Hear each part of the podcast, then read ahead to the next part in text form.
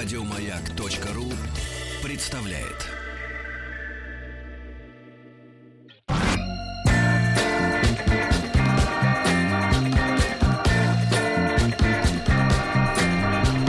Сергей Стилавин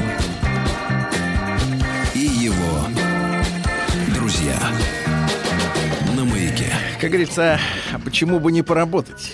Здравствуйте, Доброе дорогие утро, Сергей. друзья. Здравствуйте, Владик. На этом все. Приветствия закончены. Да, у американца дела, а остальные тоже люди занятые. Да, но мы с вами от этого ведь не унываем, правильно?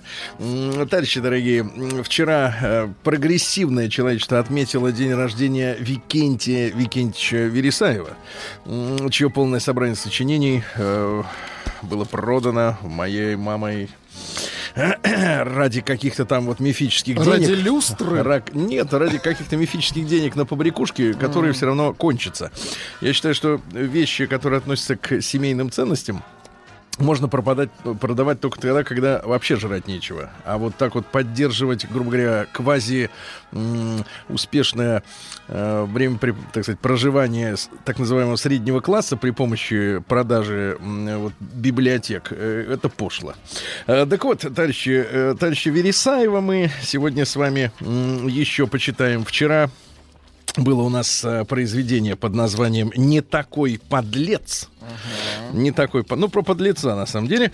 И вот э, м, ста- рассказ, называющийся «Парикмахер по собачьей части». Перед нами предстает, э, предстают картины дореволюционной России. Мы ее с вами совершенно не знаем, но у нас есть лубочные такие представления. Не- Синематограф есть. Ну, тоже он, по сути, лубочный. в принципе, конечно, некоторым кажется, что вот э, дореволюционная Россия вся э, сосредоточена в Никите Сергеевиче Михалкове, в его обаянии, в его мех- меховом воротнике, В его усах. в, кин- в кинематографе, да. И кажется, что вот так все и сладко и было. Вот, но не так все. Парикмахер по собачьей части. Я, как вам сказать, извините меня за это выражение, парикмахер по собачьей части. В деревне, так если скажешь, э, засмеют, а в Петербурге можно на этом хорошие дела делать. Вот я, например. Как видите, милостыни не прошу, не ворую, не граблю, а живу благодарение Богу. Кабы еще водочкой не займался, у меня б теперь вот этакий дом был. Рублей полтораста в месяц смело вырабатываю. Бывает ли, что кусают? Нет, меня не кусают, я понимаю их характер. Недавно приходит ко мне господин. Это вы, голубчик, в газетах публикуетесь? Нужно остричь моего пуделя. Только заранее предупреждаю, он никого к себе не подпускает. Если искусает, я не отвечаю. Ничего, не извольте беспокоиться. Пришел. Злющая собака. Даже горничная, которая ее кормит, и та боится. Дайте мне, говорю, мокрое полотенце. Да не найдется ли у вас комната отдельная, чтобы никто мне не мешал? Заперли пуделя в комнату. Взял я полотенце, разом открыл дверь, вошел, да строго так. Что тут за шум? Да какахну полотенцем мокрым по стене. Пудель очень даже этому удивился. Подошел я к нему и начал машинкой стричь, а он все видит, все сидит и удивляется. Горничная интересно было, стала в замочную скважину глядеть. Пудель оскалил зубы, зарычал. «Кто это там?» — говорю кротким голосом. «Не мешайте, пожалуйста». И остриг. Пять целковых получил за это дело. Никогда не нужно бить собаку, чтобы, например, отучить гадить, особенно плеткой. Всего больше собака боится шуму.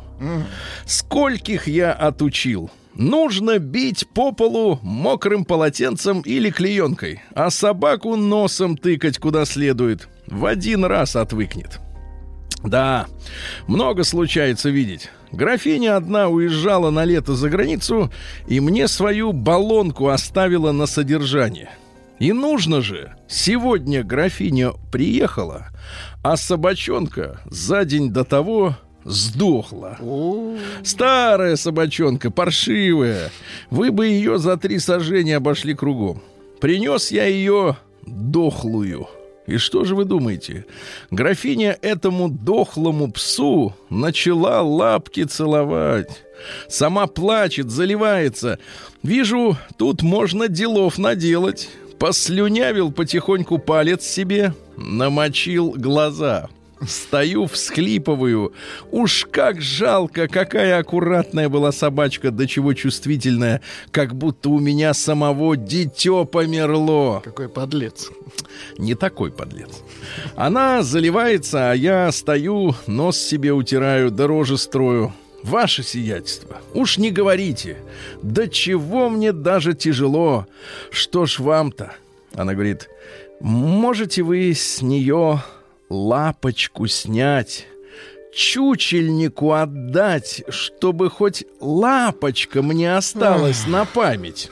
Это я говорю, можно.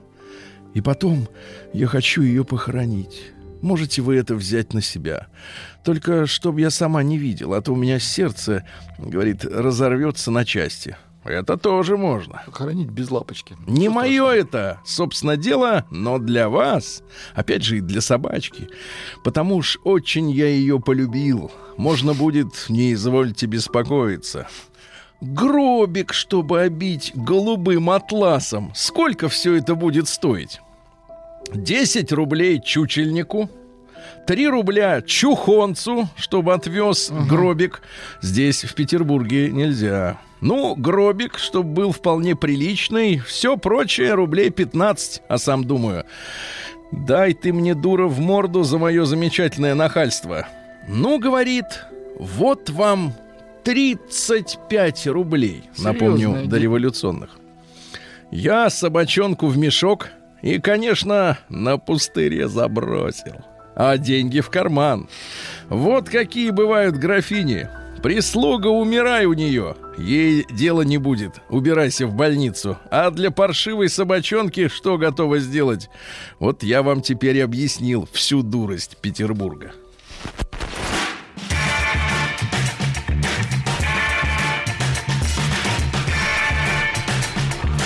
Сергей Стилавин Вот, друзья мои, э, прочли мы еще один с вами рассказ Викентия Вересаева. Вот, и, э, ну, приступает немножко картина дореволюционной жизни. По большому счету, э, как бы вот народные прихваты, Ну, они не сильно, не сильно изменились. В принципе, некоторые новости Не, Омска даже... отношение к жизни, мне кажется, сохранилось. Вот да, такое. несмотря ни на какие позитивное. передряги, да, несмотря ни на что. И, конечно, э, мы бы с вами, Владуля, э, не делали бы с утра э, нашу программу, если бы не сопереживали мужчинам, которые... Которые э, пишут. Которые пишут, да. Прошу любить и жаловать. Ждем. Да.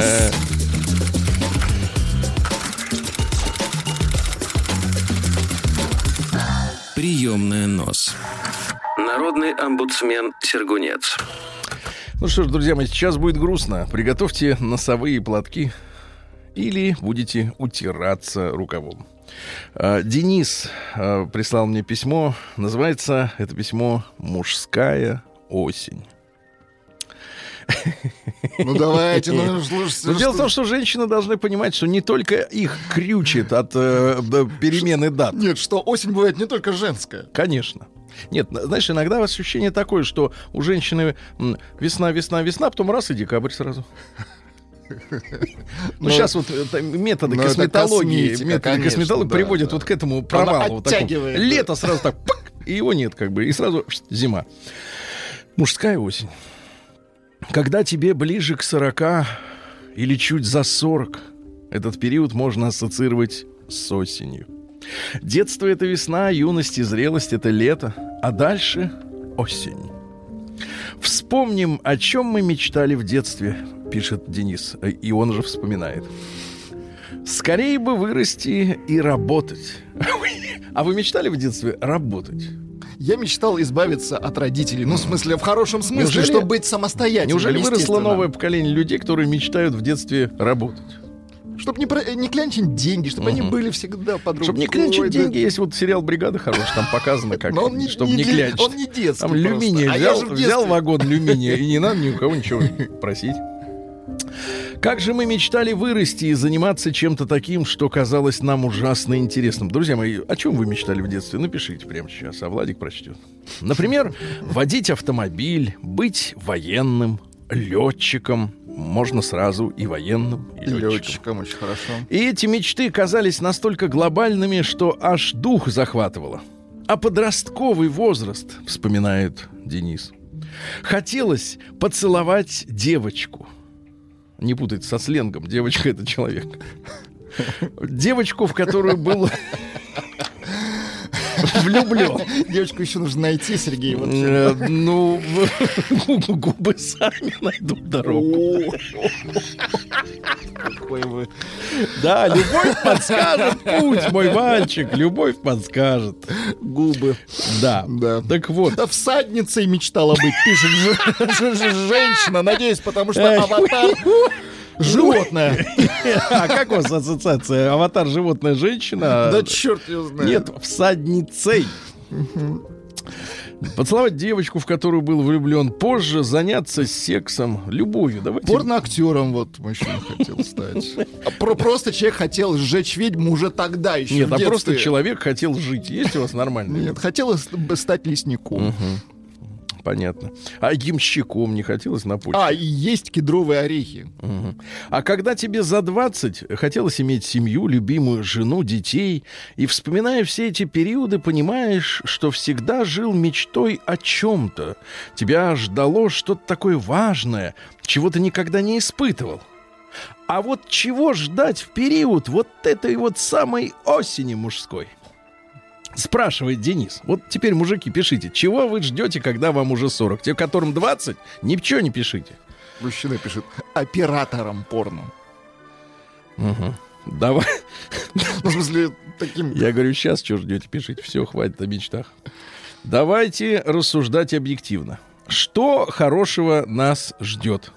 Вот пишут бухать на На почте. Теперь это можно, да, есть Стоишь в очереди за пенсией. И ее же родимую, и пропиваешь. Темную почту пропиваешь. Вчера, помните, была новость, да, друзья, были шикарная, что на Почте России начали продавать пиво. А мы ждем, когда драфтовые краны появятся, чтобы разлив, чтобы пена шла. Да, и тогда почтальоны будут не посылки таскать, а кеги из газельки. Да. Давайте рассуждать А, объективно. хот- Внимание, мужчина пишет, хотел бы тан- танкистом или Гагарином. Вот выбирайте. Либо танкист, либо Гагарин. Ну, Тут это как-то не, не- не- не два сапога пара-то. Танкистов много, а Ну, Гагарин один. Гагарина. Гагарин один. Что ж уж так-то. Давайте рассуждать объективно. Что хорошего нас ждет? Владик, и вы задумайтесь, а то что Да веселый ничего хорошего. Дети- Поэтому и веселый, кстати. Дети зави... А те, которые серьезно, они ждут, ждут хорошего. Да, вот они попозже подойдут. Дети заведут свои семьи, и им будет не до вас. Родители уйдут в мир иной. Вот товарищ пишет, хочу, чтобы от меня отстали. Это вот на будущее планы. Мне кажется, это вам сообщение. Да. Родители уйдут в мир иной. Жена не будет хорошеть. Мгм. Ей не будет хорошечно в зеркале. Жена хорошеть не будет, и э, страсти в отношениях не прибавится. Вот, с президентом страны нет-нет, не замирайте, продолжайте подносить стакан к кустам. Э, Стакан никакой, с чаем, никакой крамолы. не Никакой подумали. крамолы. Президентом страны, великим спортсменом или миллиардером ты, скорее всего, уже не станешь. Ну, в 40-то точно уже все. Что хорошего с тобой случится, рассуждает мужчина Денис, если оставить эти сопли романтиков, которые кричат по поводу того, что надо наслаждаться каждым мигом. Эх, как жить без ощущения того, что ничего особенного ты больше не испытаешь? Владик, вы за последние вот э, 20 лет, что вам 40 Что-то исполнилось, особенное. что-то было, вот особенные какие-то переживания, Да нет, в ощущения? принципе, все и было и до этого такое же. Нет, вот видите, мужчина прав, Тут, э, значит. Придумали название «Почта-бар. Начало». Нет, почта бар конец. Так вот, как миг без ощу... да, как жить без ощущения того, что ничего особенного ты больше не испытаешь? Покупка новой машины или квартиры? Ну, вспомните свои ощущения после крупных покупок, о которых вы долго мечтали. Сколько вы будете радоваться новому автомобилю? Год? Месяц? Неделю? Человек получает наслаждение только в момент соприкосновения своего желания с представляемым результатом. Грубо говоря, захотел выпить, выпил. Желание пропало. Более глобальный пример. Захотел X5, купил, накатался, желание пропало. Мечтал стать директором, но думаешь, ну и что? И в период осени многие уже четко понимают, что ничего сверхъестественного необычного в жизни не случится. Нельзя войти в одну реку дважды, пишет Денис. Да, можно путешествовать, можно прыгать с парашютом, но ты примерно уже понимаешь, что ощутишь. Да и такого дикого желания совершить эти поступки уже нет. Это можно назвать отдыхом, но не мечтой, которая помогает тебе жить предвкушением того, что с тобой случится что-то необычайно приятное. Помню, как мой ныне покойный отец объяснял моей тогда еще двухлетней дочке про времена года – Сейчас лето, потом будет осень, потом зима, весна и снова лето. Ребенок спрашивает. А дальше? Я тогда в шутку добавил. И так 70 раз. А теперь понимаю, что это очень грустно, а вовсе не смешно. Вот так, ребятки. Такая Прием петрушка. корреспонденции круглосуточно. Адрес стилавинсобакабк.ру Намылили. Фамилия Стилавин 2Л. Да. Ну что же, э, друзья мои, э, пишут, э, пишите вы. У вас есть сегодня уникальная возможность, в отличие от всех предыдущих веков, когда читатели книг или газет могли отправить свою рукопись, но не надеяться на рецензирование. Вот пишет товарищ, после 40 надеешься только на крепость рук, на руки друга и вбитый крюк. Мгм. Но не в потолок, я надеюсь, крюк вбитый, да? А, вот. э, Ну что же, дорогие товарищи, э, А, вот. Пишут слоган прекрасный. Почта лишь миг между прошлым и будущим. Мне кажется, красиво. Да, да, Подойдет к почта-баре. Бару. Да. Вот такие, друзья мои, заметки от вас, от наших замечательных слушателей. Есть еще от Виктора памятка мужчины 21 века. Ну, но- может быть, пару пунктов, если успеем. Да, ну, например, э, конечно, э, вот один из пунктов э, правил мужчины 21 века. Э, избегай разведенных женщин с детьми. Они видят в мужчине только решение своих проблем. Пользуйся бесплатной близостью и ужинами, и ужинами, которыми разведенки заманивают в свои сети. Поел и проваливай. Прекрасно. День дяди Бастилии пустую прошел. 80 лет со дня рождения. Ух ты, а ей уж 80.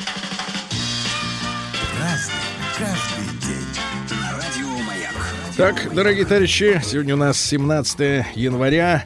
Конечно, есть э, э, праздники, памятные даты. И вот э, замечательный международный сегодня отмечается такой день, день детских изобретений. Детские изобретения. Дело в том, что... А вы же у нас изобретатель, Я кстати, тоже, детский, да, конечно, но меня вовремя Остановили. э, Да, да, юный техник остановил. Я потерпел многомиллионные убытки. Вот, э, уже в более зрелом возрасте. А, Так вот, ежегодно более 500 тысяч детей и подростков изобретают различные э, и гаджеты, и игры, модифицируют роботов и технику, оказывается. Но дело в том, что у детей нет зашоренности относительно того, что можно, а что нельзя. Их также нет у сумасшедших вот э, взрослых и просто талантливых взрослых, которые, например, изобретают машину времени, э, левитацию. Я тут видел сюжет на одном из альтернативных каналов. Э, Там камни летают. О, да. А- Кстати, очень много изобретателей мошенников. Да-да-да, которые тех- те- технически подходят э, грамотно к своим, э, так сказать, э, идеям ограбить э, трудовой народ. Э, Сегодня Путрада Экадаши. Экадаш — это праздник по-индийски. Э, Люди стремятся лучше понять Шри Нараяну проявленного через имена, формы, качество и деяния. Очень хорошо. Ну и русский народный праздник Засима Пчельник. Так. Да. А, вот отсюда и фамилия Зосимов, видимо, от Засимы.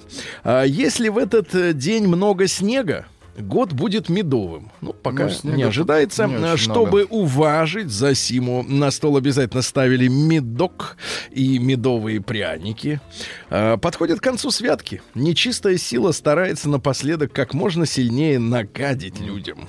А, Поэтому надо было гнать сегодня чертей. Мужики, мужики и бабы надевали тулуп, тулупы наизнанку, чтобы обмануть черта. Напугать. Да, прихватив с собой кочергу, во главе процессии несли горящую ветошь, не путать с факелом. А, вот люди ходили от двора ко двору, кричали «Выходи, черт!» А, И в это время забивали черта, колотили одного из мужиков, который, ну, наиболее подходил на эту роль, в шутку. Любопытные девицы, желая узнать свое будущее, выходили вечером во двор примечать звезды. Если большая медведица, это на ковш похоже, скорее, чем на медведя, оказалась справа. Тут вопрос, как ты стоишь. Когда встать. Может, и справа Это оказаться. означало, что непременно сбудутся гадания. Ну Вот гадали на погоду. Чистое небо с полной луной предвещает сильное половодье. То есть вот вода пойдет. А если при безоблачном небе еще и мороз, так вода будет стоять долго. Ну так вот.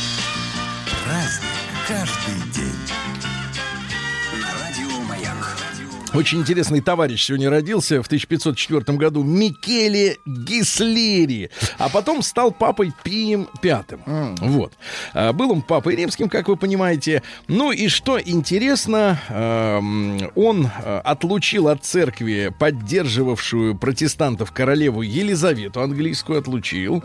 М, Вот. Создал индекс запрещенных книг, чтобы их не издавал никто не смел, да?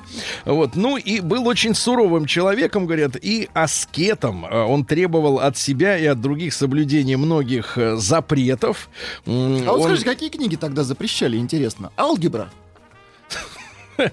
Однако, вы прогрессивный человек. Я бы тоже с ней расправился. Так вот, изгонял екип, епископов, э, карьеристов, которые идут, значит, не ради Господа, а ради бабок. Ну и что интересно, смотрите, никогда не смягчал приговоров церковных судов, разрешал пытки и даже тяжелые наказания.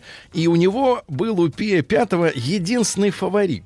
А дальше формулировка, Так, которая так, вас так. сейчас по-настоящему испугает.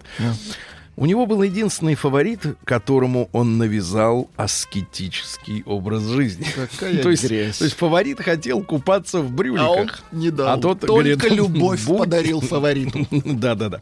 А в 1559-м э, в сражении при Тирзене русский полк во главе с воеводом князем Василием Семеновичем Серебряным, э, князь Серебряный, да, на голову разбил войско рижского архиепископа, э, погиб э, пред- предводитель рижский, и еще 400 рыцарей попали в плен. Наши подошли к самой Риге, сожгли рижский флот, немецкий, понятное дело, но отступили э, под давлением э, э, пропаганды. То есть фактически был распространен ложный слух, что якобы на выручку из Пруссии э, спешит большое войско. То есть вот такая информационная война. И Война. наши ушли. А если бы не поверили, то дальше бы раздолбали все. Но в 1600 году родился Педро Кальдерон де ля Барка. Полное имя следующее. Педро Кальдерон де ля Барка Энао де ля Барреда и. Enough. Это испанский э, драматург. Э, ну, у него э, пьесы делятся на следующие категории. Драмы чести, там, где бьются за За любовь. честь. Не пьют, как у Игоряши, а э, бьются. Ну, не надо, А, и горячий сегодня праздник. И Горяшу мы сегодня как следует продери- э, про- поздравим, да. Философские драмы, ну это вот о жизни, о всем. Комедии, интриги. Ну, двое, двое в одной комнате, там еще какие-нибудь интересные такие. Кстати, интересно, что в Советском Союзе Кальдерона до 80-х годов не публиковали. Его называли реакционным и мистиком. Но потом понеслась перестройка. И, естественно, так сказать, напечатали. Ну, пару строк буквально, Владик. любезны, Буквально да. пару строк, да. Э, Бегущий в уровень с ветрами... Бегущий в уровень с ветрами. Ну, хорошо, Достаточно. крепко, Ветер 5-10 метров в секунду. Я тут посчитал, что если ветер 10 метров в секунду, это ж 60 километров в час. Так бежать-то никак. И даже на лошади не Ну, получится. на машине можно Бежать. бежать. да. Бежать. Но машин не Причем в любую сторону. А в тысяча... И против, да. А в 1706 году Бенджамин Франклин родился. Это товарищ со 100-долларовой купюры, да. А, Американский государственный общественный деятель и ученый, и изобретатель, и просветитель, и масон, и все прочее, прочее. Основатель первой публичной э, библиотеки. Значит, и мысли товарища Давайте. Франклина. А, Великодушный человек должен иметь несколько недостатков, чтобы не расстраивать своих друзей. Вот у вас есть недостаток? Ну, конечно. У вас нет достатка. Вот у вас нет Это недостаток. самый главный недостаток. Это хорошо, это хорошо. Вот поэтому Рустамка вам, вам и не завидует, да. Дальше. Умножающий богатство умножает заботу, опять же, в вашу копилку, правильно? Вы, вы проявляете полную беззаботность. Дальше. А, Добродетель не всегда делает лицо красивым, но порог всегда делает его уродливым. Да, согласны. Да-да-да. Дальше. Самый быстрый путь к славе делать ради совести то, что мы делаем для славы. Ради э, совести, да? А что бы ты ни делал, она заливается смехом. Почему? Да потому что у нее красивые зубы. Вот женщины, Ну, Это мерзко женщины, да, которые говорят, что они любят посмеяться, у них просто дорогие У них просто, да, ну, виниры. челюсть своя. Виниры, да. А, ну, э, значит, у него, конечно, было много изобретений. Он, во-первых, ввел общепринятое теперь обозначение электрически заряженных состояний. Плюс и минус. Это он придумал. Вот батарейку покрути, там плюс-минус, да. Дальше установил тождество, ну, то есть равенство, да, атмосферного, вот, и получаемого с помощью трения электричества. То есть молния и то, что у вас в С батарейке. помощью трения это как электричество получить? Натрите-? Натрите что-нибудь себе, да, натрите. Волос, да? Волос. э, Один волос. Волос долог, ум короток, у вас все наоборот. Дальше. Изобрел бифокальные очки. Это как? Это надо подумать, надо подумать. Вот, он был почт-директором и обратил... директором? Да-да-да, я обратил внимание на жалобы, но не на жалобы, что нет пива в отделении почты, а что почтовые пакеты, присылаемые в Нью-Йорк, а, из города Фалмута шли на две недели дольше, чем эм, сюда из Лондона. То есть внутренняя почта работала медленнее, чем международная. Оказалось, что виной тому был Гольфстрим. А, Он подстегивал корабли, вот. Ну и, соответственно, они приплывали быстрее, да. Э, Вот, изучал атмосферное электричество, это мы все знаем и так далее и тому подобное, да. В 1732-м э, Станислав Август Понятовский, это последний польский король, король, как говорится, с фамилией, вот, э, э, ну что же, выдвинула его партия Чарторийских. Хорошо. Черторийских выдвинула, да. Ну, а наши его контролировали. Интересно, что в 1938 году останки короля были переданы эм, Советским Союзом польскому правительству. Он же у нас упокоился, потому что он э, корешился с нашей императрицей. Поэтому здесь оставили. да. Упокоился, да. И вот э, в 1938 году прах его вывезли в Польшу, останки хранились в Троицком костеле, м, вот э, в 35 километрах от Бреста. Ну, там, где вот это Беловежская пуща, все дела. Э, вот. э, и там у него было ранее родовое поместье. Ну, а когда началась э, Вторая мировая война, уже через год, считай, да, м, вот, э, эта территория э, оказалась присоединенной к Беларуси. И опять Он оказался... Опять вер- вернулся в Россию. Никак не могла отпустить его матушка Русь. Э, Только в октябре 1988 как вы понимаете, Горбачев получил просьбу польского правительства с просьбой, значит, о том, чтобы перезахоронить его уже в Варшаве. Ну и на месте захоронения нашли лишь фрагменты одежды и обуви О, кеды. Украли Вот. тело. И часть коронационного плаща, а, что стало с забальзамированным телом бронзовой короной с позолотой. Представляешь, какой цинизм? Корона позолоченная, но внутри бронза. Вот, а до сих пор непонятно. Ищут, ищут. Вот Если вы что-нибудь знаете, Владик, я вам подскажу Я e-mail, куда можно как написать. поймаете... а, нет, Да, как другого. поймаете, давайте. В 1799-м Авдотья Ильинична Истомина родилась. Это знаменитая балерина своего времени, которую Пушкин увековечил в романе «Евгений Онегин». Она мужчинам нравилась. Э, Так вот, э, Истомина участвовала в водевилях, э, в ролях с речами. То есть вот балерина, а еще и говорит. Еще и говорит. Не Слушайте, как а Волочкова. Не, не как Волочкова, а со сцены говорит. Вот. Ну, много было поклонников у нее, и проходили трагические дуэты происходили. Ну, вот. А она ушла из балета, потом вышла замуж за второстепенного актера Якунина, но э, э, профессия, мне кажется, мало имеет отношения к личной жизни людей. Правильно? Может быть, выдающейся балериной, а в личной жизни терпеть как-то вот неудачи. Из-за нее происходила четверная дуэль. Дрались четверо. Параллельно. Неплохо. Параллельно, да. Вот. Э, И со смертельными исходами. Так что женщина была огонь. Э, В 1827 году э, Сергей... Сегодня даже из-за женщины люди друг другу в морду не дают. Нет смысла. Ну а что? Мужчин меньше. Зачем это? Столько еще терять. А, да-да-да, лицо. Э, да, опухать. В 1827-м Сергей Алексеевич Усов родился. Это наш зоолог, профессор Московского университета. А, Он э, продвигал идею открыть зоологический сад в Москве, который ныне стал зоопарком. Вот, туда ходят. Вы были в московском зоопарке? Ну что там, енотик, хорошо? Нет, там запах. Я сразу вышел. А так хорошо, конечно, детям Да вы показать. смельчак. В 1834 Очень много году животных. август Я не про людей, что вы смеетесь? Да-да-да. В 1834 Август Вейсман родился. Вы помните, да, что а, когда у нас был а, Трофим Денисович Лысенко, вот, возглавлял науку, а, боролись с вейсманистами-морганистами. Так вот, один из этих двух, это Вейсман, он как раз сегодня родился, основатель хромосомной теории наследственности. А. Лысенко, он чем был силен? Он отрицал наследственность. Он Он, сказал, всё что отрицал. э, как вот сейчас люди, женщины очень любят повторять эту историю, но м, разведенные особенно, э, что э, отец ребенку не тот, кто зачал, а тот, кто воспитал. Ну, вот это вот последователи скорее Трофима Денисовича. Вот, а вот Вейсман, он на других все-таки позициях стоит.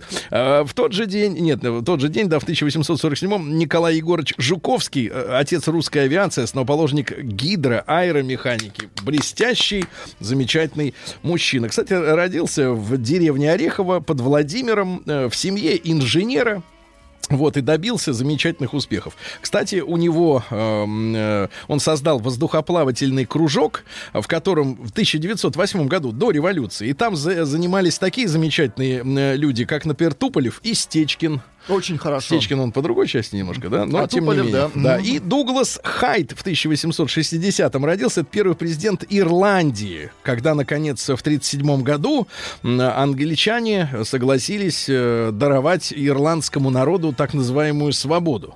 Мы требуем от английского правительства освободить Ольстер, Убраться из убрать Ирландии. войска. Правильно? Да, Свободу ирландскому народу и Джемисону и сыновьям. Из Евросоюза убраться. Убраться к чертовой бабушке, да. И, наконец, а, к своей бабушке королеве. Ну и, наконец, в 1861-м американец Томас Крэпер запатентовал биде. Ура! День дяди Бастилии пустую прошел. 80 лет со дня рождения. Ух ты, а ей уж 80. Праздник каждый. Друзья мои, на 1863-м родился Константин Сергеевич Станиславский. Это первый человек, открыто объявивший себя атеистом и воскликнувший с высокой трибуны «Не верю». А, За что и был повешен в Петропавловской крепости. что? Да и по делам. По делам. А то вот расслабились. повешенный атеист, да? Ну, я бы так не стал, конечно. Было и в Средневековье опыт, но в других э, местах. А в 1884-м Сергей Митрофанович Городецкий, поэт. Городецкий. А вот чем занимался? Ну, написал новый немонархический текст для оперы Глинки «Жизнь за царя». Кстати, как переработать э, оперу, чтобы из нее ушла самая главная суть, что человек, э, Иван Сусанин, да, совершил подвиг ради э, императора своего родного. Ну, царя, тогда еще империи не было. Э, Ну что же, давайте перейдем к дальнейшему. А то тут еще и стихи есть. Стихи молодежи, например. Давайте вот он написал. молодежи. Молодежи, конечно. Теплый запах левкоя. Как пахнет левкой? Да Левко, не знаю. Мне кажется, уже не растет в красной книге. Ну хорошо, у нас вот есть тюбик ароматизатора почули, занюхайте. Теплый запах левкоя, тишина и луна, но отрада покоя нам еще Ну, не хорошие дана. крепкие стихи, да. Да-да-да. С таким- на тысячи с четыре, таким- на пять С таким слогом можно и переделывать э, за царя жизнь. Да. В 1899-м Альфонс Капоне, Аль Капоне, как мы его знаем, американский гангстер, э, убивал, давал задание убивать, убивал мужей законных женщин, которые ему э, нравились. Ну, потом, бандит. потом самих женщин, пил наркотики, все, Все успел. все, все успел, как говорит Владик, да. Ну и пару цитат. Э, Помимо вот этой э, самой распространенной, что при помощи кольта и доброго слова, ну это понятно. Тюрьма выгодно отличается от могилы тем, что ее двери когда-нибудь откроются. Пуля очень многое меняет в голове, даже если залетает в задницу. Ну и, наконец, э, капитализм. Вот самое главное, что нам Давайте. надо усвоить. Капитализм — это законный рэкет правящего класса. Вот что такое капитализм, да. Ну и, наконец, а, такое философское. Можно ли простить врага? Бог простит. Наша задача — организовать их встречу. Почему-то считается... Слушайте, а? а из этой сентенции вот бандитской следует, что Бог на том свете. А ведь он здесь, среди нас. Не прав С нами, ты, да? Аль Капоне, тварь. А В 1899-м Невил Щут родился, австро- англо-австралийский писатель. Ну вот его самое известное произведение, он вообще-то по профессии авиационный инженер. А, Роман «На берегу», э, в котором он рассказал о гибели мира из-за русско-китайской войны, разгоревшейся из войны России с НАТО, которую в свой черед породила война между Израилем и арабами, затеянная албаноидами. Ничего себе. Ай-яй-яй. Говорят, что Стэнли Кубрик снял по роману знаменитый одноименный фильм «На берегу». Не смотрели Стэнли Кубрика? А Надо бы пересмотреть-то. Ава Гарднер и Грегори Пек. Пек. Пек. Популярный, да. Да, в 1902 году Леонид Захарович Трауберг, кинорежиссер, сценарист, э, такие фильмы, как «Юность Максима», потом его же «Возвращение», «Выборгская сторона», ну, понимаете, да? Э, Гаврил Дмитриевич Качалин, наш футболист, тренер, заслуженный мастер спорта, заслуженный тренер Советского Союза, он э, был и в московском «Динамо», и, и, соответственно, э, футболистам много отдал в своей жизни. В 20 году в Советской России официально отменена смертная казнь. Ну, видимо, все кончились. А, всех, кого нужно уже. Кого нужно, да. Видал Сосун в 28-м году Да родился. что, ну, тот, который придумал смешивать шампунь и кондиционер в одном а, флаконе, да. Ну, кстати, он прославился на, на Западе вовсе не этим. Это, это мы уже в конце 80-х эту рекламу стали Нас кормили получать. этим, да. да. А он был пар- первым парикмахером в Англии, который вернул людей в парикмахерские, которые в эпоху хиппи вообще перестали следить за своим внешним видом. То есть он вернул, вернул Моду, стрижку, моду стрижку стрижку, вообще да. как таковую. Конечно, мы сегодня вспоминаем Далиду. Она родилась в 33 Есть у нас, году. К сожалению, безвременно ушла. Красивая женщина. Трагическая судьба. Мало. Вот сейчас вот женщин слушаешь на эстраде, а ведь ни одна не страдает, как Но следует. они не поют, они в основном танцуют, поэтому тут Да, друг- они, друг- э, другой подход они носят быть. мини-юбку. Мгм, Иногда. Да. Э, Мухаммед Али сегодня родился, ну, родился под именем Кассиус Клей, а затем стал Мухаммедом Али, потому что искал себя. Это очень важно для вот героя искать себя. Э, Ни один удар, кроме солнечного, не должен оставаться без ответа. Ну, такой принцип, да. Семен Альтов в 45 году родился. Э, Начал писать давно. Ну, например, у него есть «Если». Еслинизмы. Э, Если после нажатия педали тормоза полилась вода, водитель вы в туалете. Ну, это вот так. Достойно, Да, мне это кажется, смешно. нынешнего э, комедии. А В 56 году Пол Янг, э, английский поп-певец. Ну, понятно. Любовь в воздухе, да? А, Игорь Юрьевич Николаев. Класс. Эх, а может начать час послушать целиком, а? Ну, давайте ну, день рождения у Игоря Да.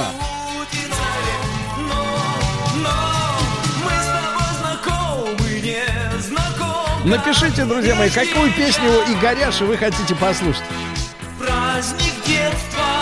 Да нет, но мужчина да, великолепный. Класс. Джим Керри родился сегодня, американский киноактер в 62 году. Говорят, ненавидит Россию. Да? Он откровенный либерал, да, не любит Россию. Зачем тогда вы его упомянули? Говорит, что после того, как его отец э, разорился, он работал в детстве ребенком уборщиком туалета, очищал сиденье от лобковых волос. Это его воспоминания, да. А Константин Арсеньев, поэт-песенник, он, э, например, написал такие треки, как «Канатный плесун» для Валерия Леонтьева, «Наколочка» Михаилу Шуфутинскому и «Шофер-дальнобойщик». Всю жизнь глядятся в ночь усталые глаза. Усталые глаза. Шофера. Да класс. Прекрасно. В 67-м Роман Качанов, кинорежиссер Даунхаус, и сценарий, и режиссура, и режиссура его 2001 год. А интересно, что в 14 лет он озвучил Ушана-подростка в мультфильме «Тайна третьей планеты». Там был такой Ушан-подросток, да. Э, Диджей Тьесто родился в Есть нас 69-м, Тиесто. да. Понятно. Ну и Популярный, да. Кальвин Харрис тоже родился и диджей, и, и Ну и Симона Симонс в 85-м, вокалистка симфо-метал группы Эпика. Вам подходит, очень идет Это сразу А, да, да. вот это вспоминается. Передрали все, все украдено до нас, все всё. украдено до нас, да. Сергей, вам пишут, э, Станиславского не вешали за атеизм. Он Вешали только портреты Станиславского, я согласен.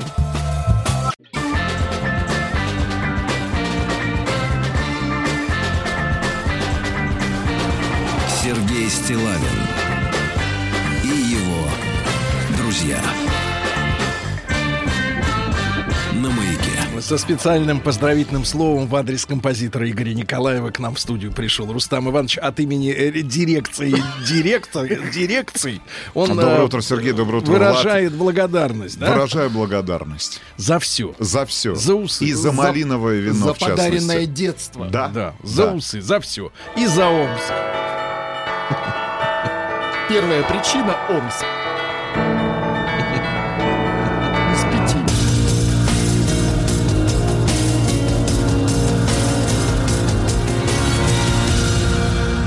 Зона 55. Ну, давайте посмотрим на хорошее. В Омской области стало меньше курящих детей. Это хорошая новость. Да. Дальше. До мечей попросили не ходить в туалет под елки в центре города. Ну, это имеется без шаров, которые. Какие мечи, а- придерживайте коней, какие шары. Без шаров. Под елкой появились теплые, игрушки. Дальше. Омские стилисты коллекционируют ангелов. Дальше. Э, Детский тренер два дня грабил мечей в центре города. Куражился. Да. Омские чиновники объявили тотальную войну Total Deathmatch Vendetta. А, Бобрам. Бобрам тотальную, Хорошо. да. Омские полицейские ищут гадалку, превратившую золото в свечи. Золото в с- это... Я а- бы искал гадалку, которая могла Погоди. превратить свечи в не, золото. Как называются эти алхи... антиалхимик, да, получается, да. Дальше. А мечи пьют отвратительную воду, но пьют, но пьют, да, но пьют. Вот, ну и.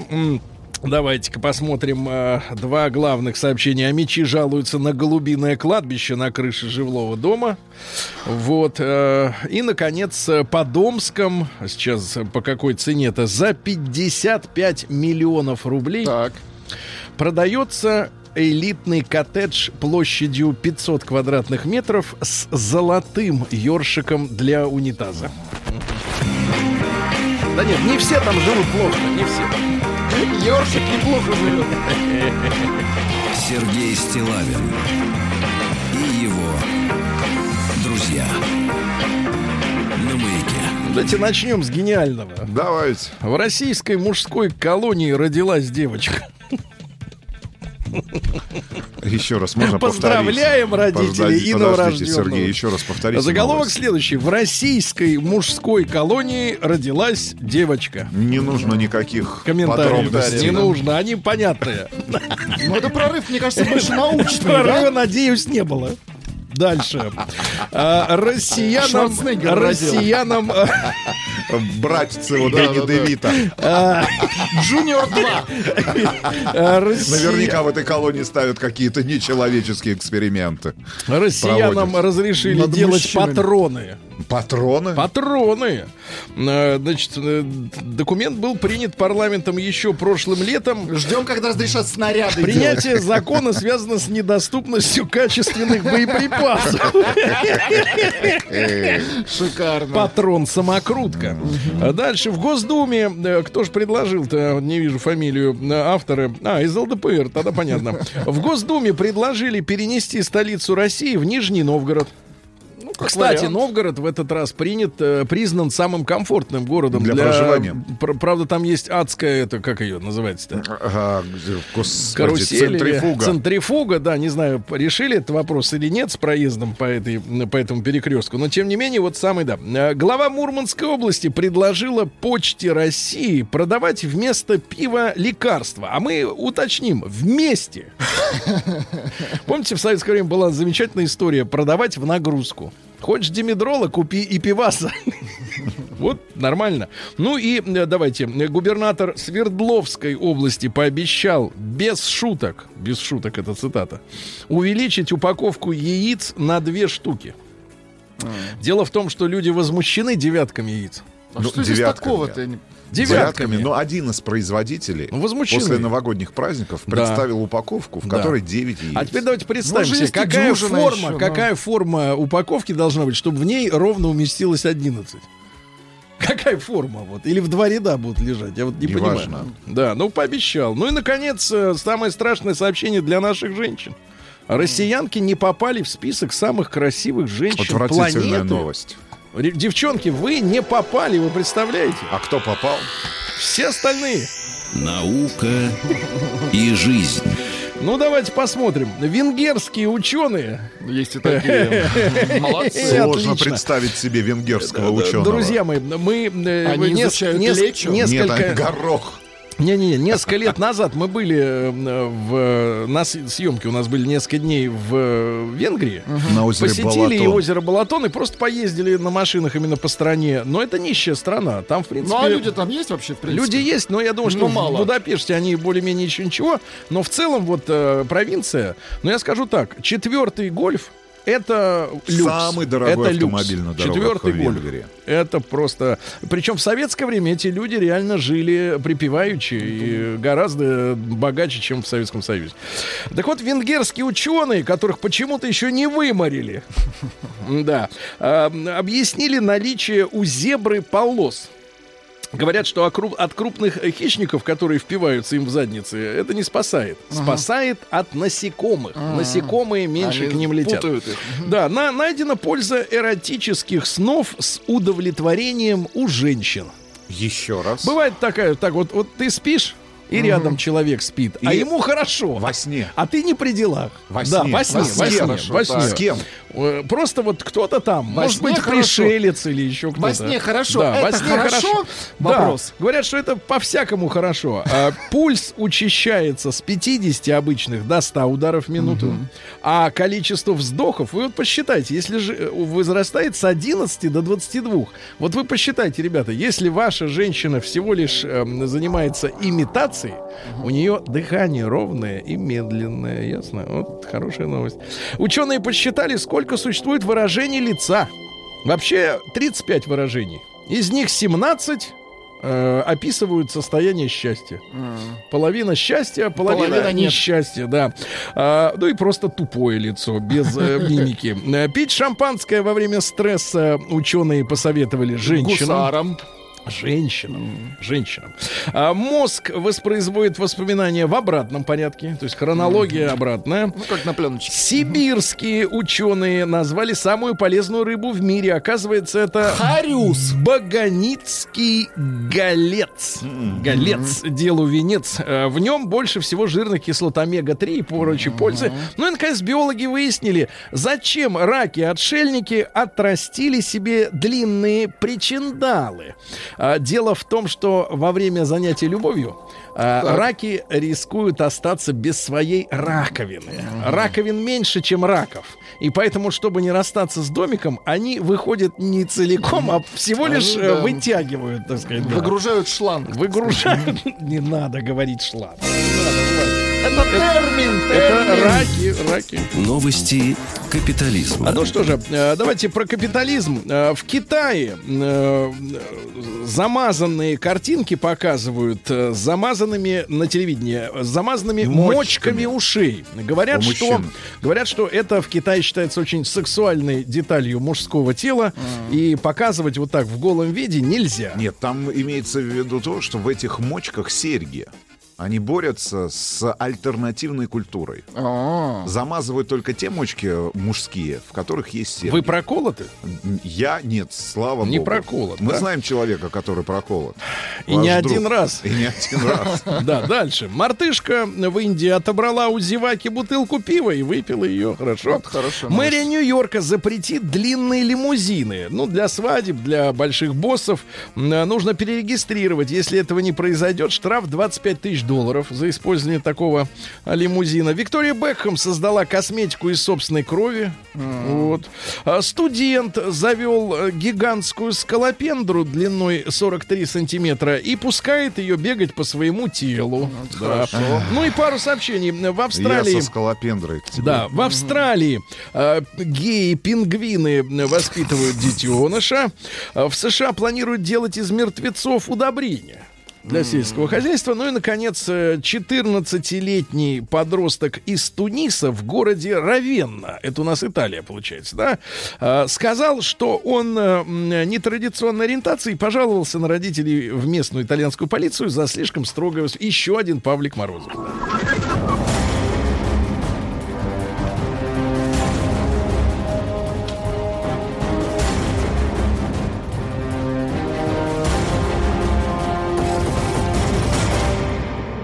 Россия криминальная. Давайте посмотрим, как обстоят дела в нашей стране. Э, семейная пара в апатитах. Э, апатиты это же у нас родина Андрюши Малахова. Да. Он оттуда И уехал. не только. И не только диджей Грув. Грув. Да, вот Они эти вот они вместе. вдвоем уехали. И с тех И пор оставили началось. апатиты без себя. Так вот, Андрюша и. э, э, Диджей Грув. ну, вы не знаете имя диджея Грува? Нет. Почему? Зачем? Наверное, Гриша. Нет, ну, Диджей если- Грув. Диджей имя. Грув фамилия. А, Грув фамилия точно. Диджей, как Да, Л. Джей. Да. Диджей. Э, да, Э, так вот, э, ребятки, жильцы дома номер 38 по улице Ферсмана жалуются на то, что молодая пара, которую ночь будет весь подъезд с сексом. Будет, будет, да. А, а и теперь им грозит штраф в 45 тысяч рублей секс? за недосыпь соседей. Секс, как Дальше. это мило. Секс. Минуточку, не надо. Ну что вы завели? Давно не произносили Секс, это слово. Секс. Уберите его. Жительница Железногорска во время колядок прихватила чужой пуховик. Это мелочь. В бывает. Ивановской области у жертвы вооруженного нападения вместо крови потекла гуашь. Тоже хорошо. А, Двое жителей Алтайского края спилили э, шесть столбов линии электропередач, чтобы похитить медный провод. А мурчанин пытался сбежать от приставов через окно. Диджея Грува зовут Евгений Рудин. Отвратительно. Что значит, Грув лучше, что да? значит отвратительно? Отвратительно знать эту информацию в 43 года. Тихо, Узнать, минуточку. А точнее Владик сказать. узнал в 50. Так вот, подруга Лунтика не прошла контроль на таможне в Кингисеппе. Китайцы попытались ввести э, 10 тысяч печатных карманных календариков с контрафактным изображением жабы Клавы. Это подруга э, Лунтика. Но интересно, что Кингисепп это Эстон, эстонская граница. То есть китайцы везли через Эстонию контрафакт. Ну и пару сообщений. Э, Жительница Перми заполонила квартиру мусором и теперь спит в подъезде. Пьяный ульяновец украл у друга телевизор и забыл, куда И его таков. дел. Куда дел, забыл. Ну и, наконец, э, сообщение с родины Ольги Дори. Так, и стулы? Пьяный туляк вломился в кофейню и поднадкусал тортики.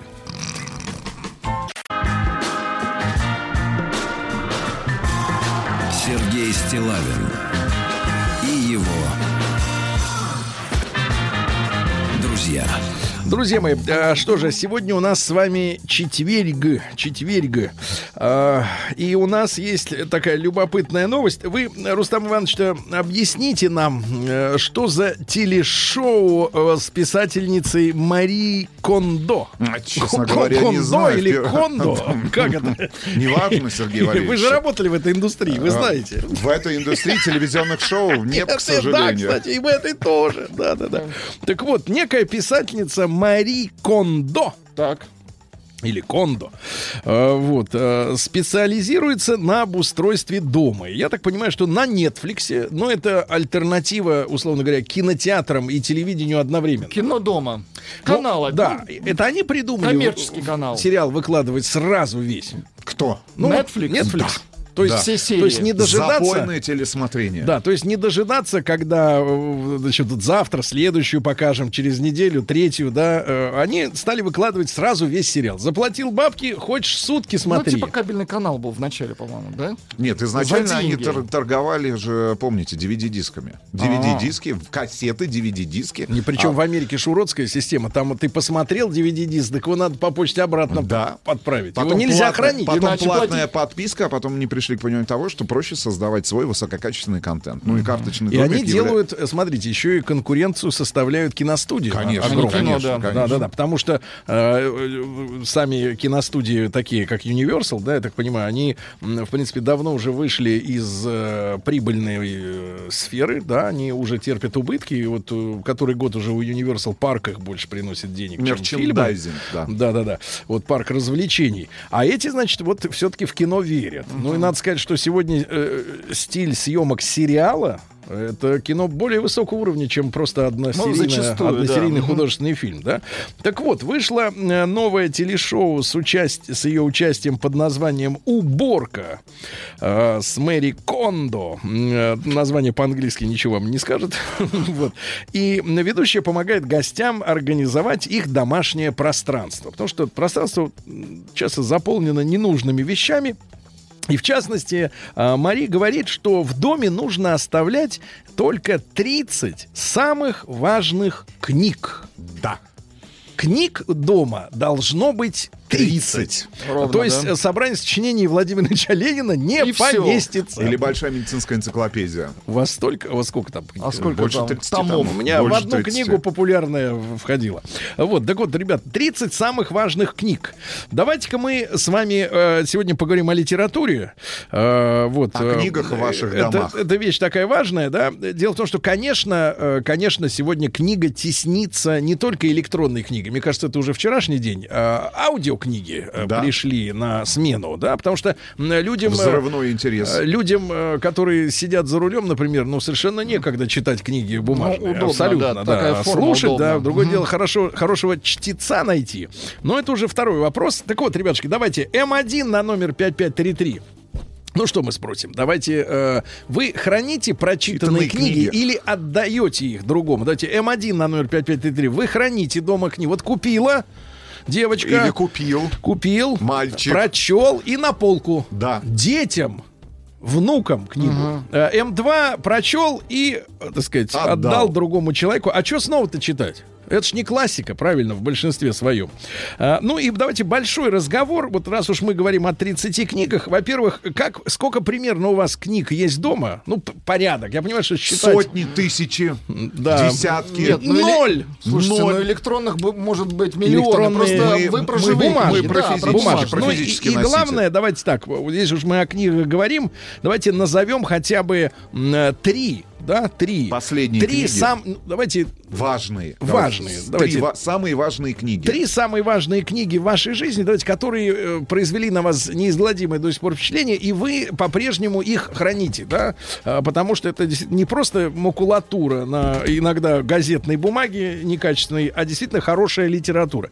Итак, давайте, смотрите, М1 на номер 5533 купила книгу и храню ее вечно. М2 купил, выкинул. Ну, Ну, и большой отдал, да. Сколько у вас дома книг, и три самые важные книги в вашей жизни, которые произвели на вас самое главное впечатление. Плюс 7967 103 5533 наш WhatsApp, телефон заработает сразу после новостей.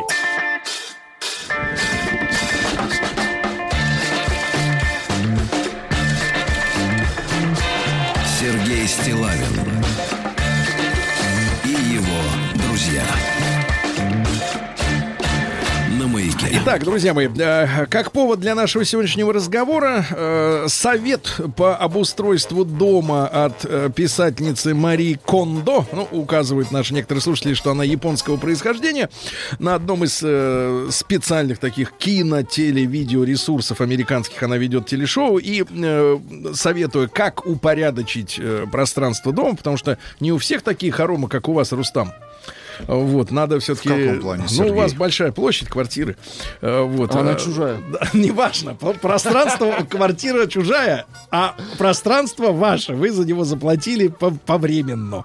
Так вот, а, Вы завидуете? очень. А Как мы упа- э, с Владом завидуем вам. Ну и ладно. Ну, мне, У вас еще и баня есть. ну, минуточку, там не всегда жарко. Так вот, э, оставить, советует эта писательница только 30 самых важных книг. Э, ну и мы сегодня, оттолкнувшись от, этой, э, от этого совета, с вами поговорим о литературе. Это важно помочь друг другу, да, сосредоточиться э, и наметить действительно стоящие книжки. Значит, короткий опрос, ребята. М1 на номер 5533. Купили книгу, прочли, поставили на полку. М2 купили, прочли, подарили кому-нибудь, выкинули, отдали на работу, в подъезде оставили, да, вот в Ну, некоторых как вариант, подъездах, да, да. такие бесплатные библиотеки. И большой разговор. Э, Если помните, сколько у вас примерно Книг. порядок хотя бы, да, книг дома, ноль будет прекрасным честным ответом. Плюс 7967 на WhatsApp присылайте. Э, И три, давайте, три самых важных книги, не 30, а вот три, которые обязательно должны остаться в доме, чтобы, например, и вашим детям, и внукам помочь, ну, правильно посмотреть на жизнь, например, да, вашими, вашими глазами. Вот смотрите, товарищ, вот Да. такое, такое сообщение очень редкое. Это наш слушатель? Да, Николай Зеленограда пишет. «Э, Дома от отца осталось, а теперь внимание, 2124 книги Неплохо. с полной переписью в отдельной тетради. Поэтому есть э, вот это число.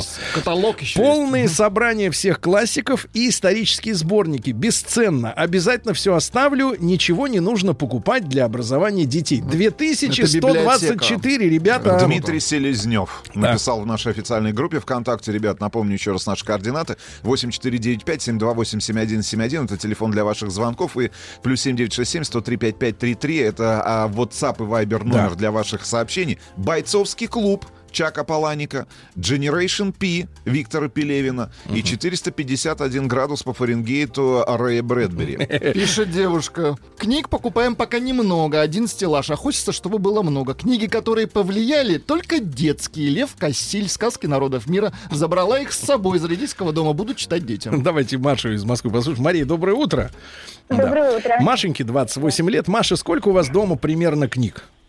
Ну, на скидку, я думаю, что где-то, наверное, около 60, может, около того. Я Вот. просто хочу свою собственную библиотеку собрать. А Я это когда, чья? а, ну, вот моя. Я потихонечку собираю, подкупаю, и э, у меня у родителей просто... Скажите, а вот подкупая, э, есть время на чтение их? Вы Или- знаете, не поверите, но нет, я А, только книг покупаете? купила. Ну, я еще не успеваю всех прочитать. Я покупаю, покупаю, потому что мне эта гора копится, но я не успеваю читать. Хорошо, если пройтись. Машенька, если пройтись по корешкам, то давайте три самых главных книги, которые вас манят пока что. Вы их еще не прочли, но манят. А, ну, не- то, что не прочла, это вот меня ждет Бернам Бёса, я э, купила Лаковского.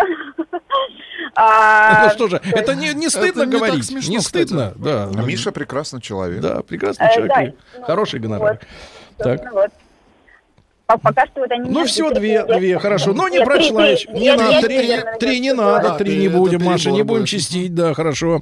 А, давайте Викторию из Москвы. У нас э, печально, что женщины читают, а мужчины, Да они как-то в стороне. Сергей Погодите, вы не. Да мужчина, подожди, вы сейчас директор дирекции. Давайте. Э, Ви- Виктория, доброе утро. другое.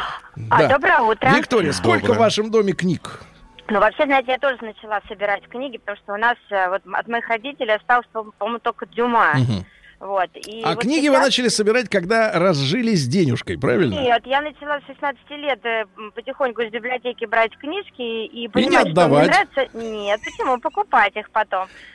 А, вот, и сейчас около, ну, наверное, я так на скидку, около 200. Это плюс э, к ним же относятся альбомы по искусству какие-то, Мгм. ну, соответственно, и книжки, которые я читаю. Ну давайте хотя бы парочку самых важных с точки зрения текста. А, тексты, я вам хочу сказать, что на меня вообще произвело впечатление первая книга, после чего я просто начала читать. Это Хулия был Картасар, Так. а, и была игра в, кра- в классике. И «Слюни дьявола», его два произведения, просто которые меня поразили, что так можно вообще писать. А Нет, так этого, можно писать или так можно думать? Ну, сначала думать, потом писать. Вы попробуйте это описать, если вы даже так подумали. Вот, ну и... Ну, как вы думаете, помогал ли писателю какой-то препарат? Возможно, Или я не исключаю. Я абсолютно не исключаю, потому что и Карлос Кастанеда потом был в моем репертуаре в чтении. Я, понял, думаю, вот что- это я вас понимаю. Скажите, а у вас есть мужчина? Да, муж. Он читает? Вот Он читает, но у нас вообще нет. У нас абсолютно разные интересы. Ну, это так, он потому что- читает, но плюется, я понимаю. Нет, он мою литературу вообще читает, не читает. Он Правильно. читает свою. Он Конечно, я про вас. Хорошо. А вот давайте Вячеслава послушаем. Вячеслав, да, да, да. Слав, доброе утро. Да. Доброе утро. Доброе Да, утро, вот, Вячеслав. Слава, у вас, э, в отличие от э, Рустама и э, Владика, места достаточно для хранения книг, но э, занято ли оно книгами? Ну, я думаю, что как раз вот это основа, то, что у меня действительно, у меня их, конечно, я не могу сказать сколько сотен, ну, то есть то, что это не 200, не 300, это точно, но вот как бы я вот, ну, никогда не ставил задачу посчитать, потому что от родителей жена осталось достаточно много книг, я сам человек достаточно читающий, и тот, тот человек, который прочитал, поставил на полку, а не выкинул там и стараюсь вот эту Да. серию бестселлер не покупать. Да. Ну так вот три, как, три главных книги, которые вы всем Ну, рекомендуете. видите, вот сегодня как бы, вот девушка задела, я уже как бы подготовил свой список, но девушка вот как раз уже акцент принесла, я тогда действительно внес бы... То есть первое, конечно, вне сомнения, Николай Васильевич Гоголь, тем более я по-прежнему, Сергей, вам утверждаю, что второй том есть, и у меня он практически весь. Второй том. Что это ерунда, что он его полностью сжег. Ничего он его не сжег. Он у меня лежит на столе в кабинете, и я его очень часто... Мы как раз обязательно тот к вам самый, заедем, который не То есть туда. Заедем Хорошо, так, Гоголь, хорошо. Второе. потом вот из-за того, что девушка сказала, что необычно бывает язык, тогда я, конечно, э, достаю немедленно Андрея Платонова. Потому что, конечно, Чевенгур Котлован читать, вот, вот то, что правильно девушка сказала, что а как вообще так можно написать? И третье, я просто просто совокупность западных э, алхимиков, да, вот Каэлья, Ричард Бах, вот когда люди там совершенно по-другому мыслят. Вот это как бы вот, э, вот такие вот как бы значимые этапы. Хорошо, хорошо. Значит, ребятушки, М1 на номер 5533 купили книгу, прочли, поставили на полку. М2 сделали, э, так сказать, э, доброе дело, прочли и отдали другим людям. В подъезд снесли или продали кому-нибудь. Саша Бешаров в нашей официальной группе ВКонтакте пишет. Привет, друзья. Дома мало книг, не более 25. Много Стивена Кинга. Самые лучшие книги в моей жизни. Сборник Тургенева «Записки охотника», «Поющий в, че- в терновнике» и «Убить пересмешника». Остальные книги в телефоне около 50. Пишет мужчина, мои э, три, лучшие три книги это «Букварь», «Синяя» и третья, я забыл название, Дима Питер. Максим из Саранска, послушаем, ему 39. Максим, доброе утро. Доброе утро. А, друг любезный, ну, что делаете с книгами-то? Э, Ну, в эпоху электронных этих книг покупаю очень-очень редко, но оставляю и у себя храню. Просто тут две, надо разделять две. Это детские книги, которых очень много, и в детской там не помещается в одной квартире в деревне везде. И есть те книги, которые я покупаю для себя и читаю сам. Ну, к сожалению, там после переезда для моих книг там э, место нашлось только в самом дальнем темном шкафу, и туда ни жена, ни старший сын не заглядывает только. Мгм. А Но, тем не менее, тем да. менее, парочку-тройку самых важных. Ну, для, для меня любимые это Фазиль Искандер, Стругацкие и Дата Туташки, Амира Джиби. То есть это вот эти книги, это настольная книга последняя, которая... Это было сказано по-русски. Владимир. Да, спасибо большое. Спасибо, Максим. Так. Три товарища, братья Карамазовы, мастер и Маргарита, пишет Ирина. Пишут, что только у упыря второй том мертвых душ есть. Естественно. В Останкино. Так он специально заказал себе.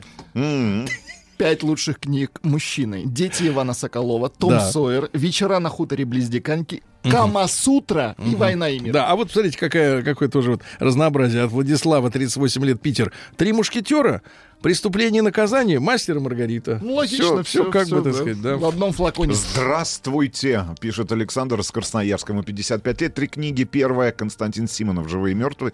Здесь, наверное, я соглашусь. Даниэль Дефо «Робинзон Крузо» и Федор Достоевский «Записки из мертвого дома». Давайте Амана из Грозного послушаем. Ему 29. Аман, доброе утро. Доброе утро. Доброе Доброе утро, утро. Грозный. Да. Дня. Да, друг любезный, сколько у вас дома книг? Ну, порядка 100-150 книг у меня есть. Ну вот три самых важных. Это «Белый клык» в любом случае. Так. Для мужчин это важно. Это «Посланник Святой Земли» и «Коран». И Коран. Вот, Спасибо. Да. спасибо. Спасибо, Да. да. Люблю перечитывать букварь. Вот пишет аноним. И стыдно вот такие сообщения, да, э, присылать. Стыдно. А вот о, о каких-нибудь содержательных книгах, товарищ. У родителей около 300 книг. Стандартный советский набор. Мушкетеры, Анжелика, Да. Пикуль. У меня три главные. Брэнсон, Стругацкие все и Паланик. Мгм. А вот пишет товарищ, чертовы жлобы, прочитали. Дайте людям, отнесите в библиотеку и не, сви- и не свистите, что вы перечитываете. Книги у вас стоят в пыли, пишет товарищ. Габриэль Гарсия Маркес «Сто лет одиночества», Борис Пастернак док- «Доктор Живаго». Перечитываете две книги раз в 5-6 лет. Ну и Василий Аксенов почти все. Булгаков, Достоевский, Булычев, э, Гоголь, второй том, да он просто разделен на два тома, а можно и на три по желанию. И современные писатели под псевдонимом могут написать и пятый том Гоголя. Так, даже по давайте фильму. Милану послушаем из Москвы. Милан, доброе утро. Доброе утро. Доброе Милана, утро, вы как Миланочка. поступаете с книгами? Передаете их другим людям или храните? Дубликаты дарю, передаю. а, В одиночном экземпляре все у меня. У меня огромное количество книг. И я их собираю. Их много. И я к ним очень, ну, очень ценю и бережно к ним очень отношусь. Как к такому богатству. Ну, порекомендуйте нам для, для обязательного чтения несколько вариантов. Ну, я считаю, что для ребенка, э, если говорить про себя, да, то есть что для меня было серьезным, это был четвертая высота. А, это была книга Республика Шкит, Мгм. Э, которую я количество огромное прочитала раз, и дети читают. И то, что постарше, может быть, я читала, уже будучи таким подростком, это Селлинджер «Над пропастью воржи». Это про, говорит такое про юность, а, так как я взрослый человек. А потом а, это были книги «Мастер Маргарита» и «Булгаков весь». Ну, вот а фантазийная вот эта литература, которая под препаратами Нет, написана. Я очень любила э, всякие разные фантастические рассказы, но это никак не повлияло. Это было просто, ну, интересное времяпровождение. Мгм. А Хемингуэй, Джек Лондон, Ремарк, эти вещи, они как-то повлияли на становление меня как человека. Мгм. Спасибо, спасибо. И А вам. э, женщина пишет нам, э, симпатичная. Здесь все такие пушистые. Слушаю и завидую. Читать некогда. При переезде из родительского дома оставила все книги там. Сейчас дома одна книга. Идиот. Муж, муж принес, перечитал и относит обратно. Очень хорошо. Нечего им тут делать, правильно? Только жучки там размножаются. Александр Горнухин пишет в нашей официальной группе ВКонтакте. Доброе утро. Думаю, три книги это как закалялась ста- сталь, война и мир, а они сражались за родину. Э, Доброе утро, вот пишет товарищ. Габриэль Гарсия Маркес «Сто лет одиночества». Достоевский Ф. Э, Почти весь. Почти, Почти весь, неплохо. там некоторых чуши. А, ну и Хемингуэй, Ремарк Детективщик. и Мураками. Пишет да. мужчина, пролетая над гнездом кукушки, мастер и Маргарита, лезвие бритвы Ефремова. Виктория Захарова. Самые важные книги. Собор Парижской Богоматери. Два капитана. Война и мир. Еще один телефонный звонок у нас. Да, Артем из Новосибирска. Артем, доброе утро, добрый день. Да. А, добрый день, друзья. Да. Здравствуй, Артем, Новосибирск. ваши три книги самые важные. Ну, вы знаете, у меня, в принципе, не буду оригинальным, это классика. Это Федор Михайлович э, «Преступление и наказание». Это действительно такая поучительная книга. А одна еще очень поучительная книга для меня это Джордж Оруэлл «Скотный двор». Так. Вот, ну, и скажем так, в какой-то мере этого же автора 1984. Да, а почему у вас украинских авторов нет никаких в библиотеке? Украинских, вы Я вот, э, например, Достоевского-то, да, вот, э, вот э, ходил в школьную программу, Да. мы с вами, скажем так, ровесники, да? Да. э, Сергей? Вот, но тем не менее в школе, ну, не скажу, что терпеть Нет, это хороший ответ на вопрос, почему нет украинских э, книг дома. Да, ребята, Например, второго М1, тома. М1 отправьте на номер 5533. Если вы купили книгу, прочли, поставили на полку, составляете библиотеку. М2 прочел, отдал людям.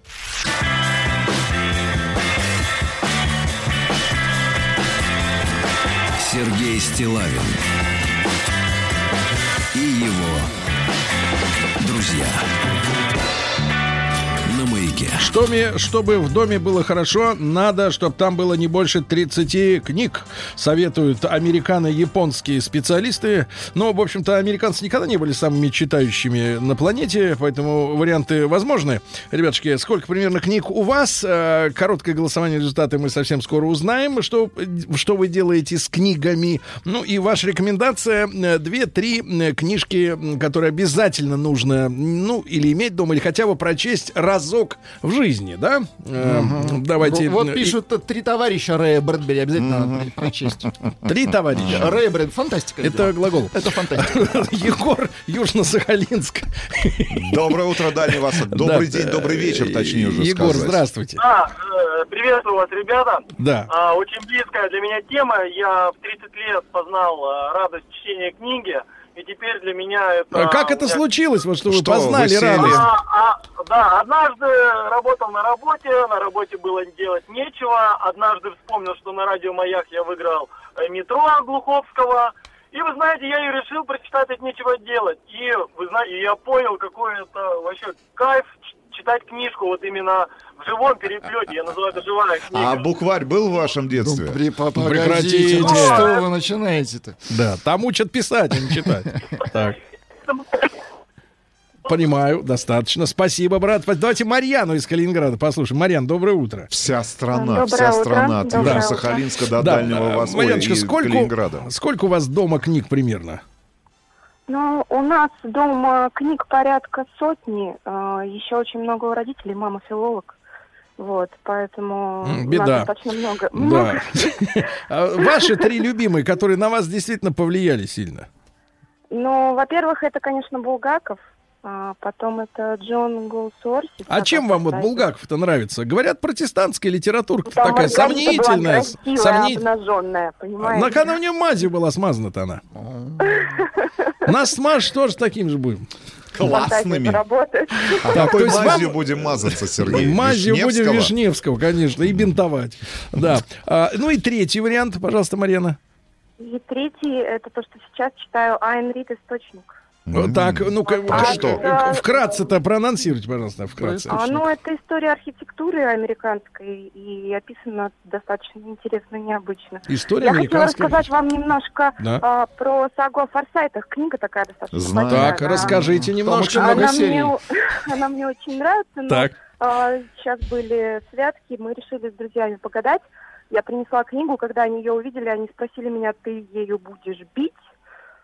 Наверное, потому что она очень-очень-очень толстая. А мы хотели просто погадать. э, Вы что, демонизмом увлекаетесь там? Калининград, А на что прекратите. гадали? На судьбу свою. На вес. На судьбу девичью, понятно же. Давайте Лену из Жуковского позволю. Елена, доброе утро. Здравствуйте. Да. да, пожалуйста, ваш совет. Вот три книжки, которые нужно обязательно Вы прочесть. знаете, иметь. мой совет, я единственное, что хотела вам э, рассказать, то есть у меня огромная библиотека, я ее собирала всю жизнь, но сейчас вот мы с мужем остались одни, дети выросли, и мы практически все, ну даже не, не все, там большую часть книг мы просто отвезли в библиотеку. То есть то, что мы там все прочитали, пусть читают, дети тоже приучены к чтению, вот пусть читают другие люди. Мгм. И нам от этого очень хорошо. Ну, А из охотно, охотно, товарищи, приняли. А то вот говорят, например, в детских домах игрушки не принимают бэушные. Ну вот это я не знаю, более чем охотно. Жуковская городская э, библиотека. Библиотека, там искать. спасибо. Там искать. Да, спасибо, Леночка, спасибо большое. Ребят, ну и статистика. А, аудитория такая А у вас-то в прижимистая. бане есть книги? Для разжога. Для растопки вы имеете в виду? Что последнее сожгли? Сожгли руководство по Windows 3.11. Серьезно? Да, нашел э, руководство. Значит, цифры такие. 93% если уж купили, то хранят. А 7% э, дарят людям. Вот на них и уповаем. И горяши с днем рождения.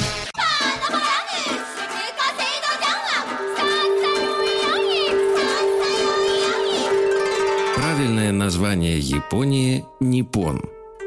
Не понял? Я понял. Это Япония. Как вы понимаете, дорогие друзья, э, э, японская э, массовая культура несколько отличается от того наследия, которое успел создать и продолжает создавать Игорь Николаев. Да. Цикл наш посвящен Японии, программ рам- в рамках года Японии в России он выходит, но и не только.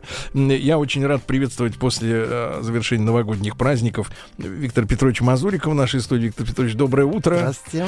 Э, Доцент кафедры японской филологии Института стран Азии и Африки Московского государственного университета, кандидат филологических наук. И мы продолжаем наше знакомство, да, вот да, Да, с этой страной. э, японской культурой, причем на сей раз мы от общечеловеческого, детского, детски цельного мифообраза мира, о котором мы говорили до этого, и который, я должен сказать, весьма актуален для японской культуры и сегодня, потому что это культура, в которой э, присутствует некая такая вот цельность э, историческая, и так далее. Это культура единого нерасчлененного гештальт-образа, который в подсознании у японцев очень жив и сегодня.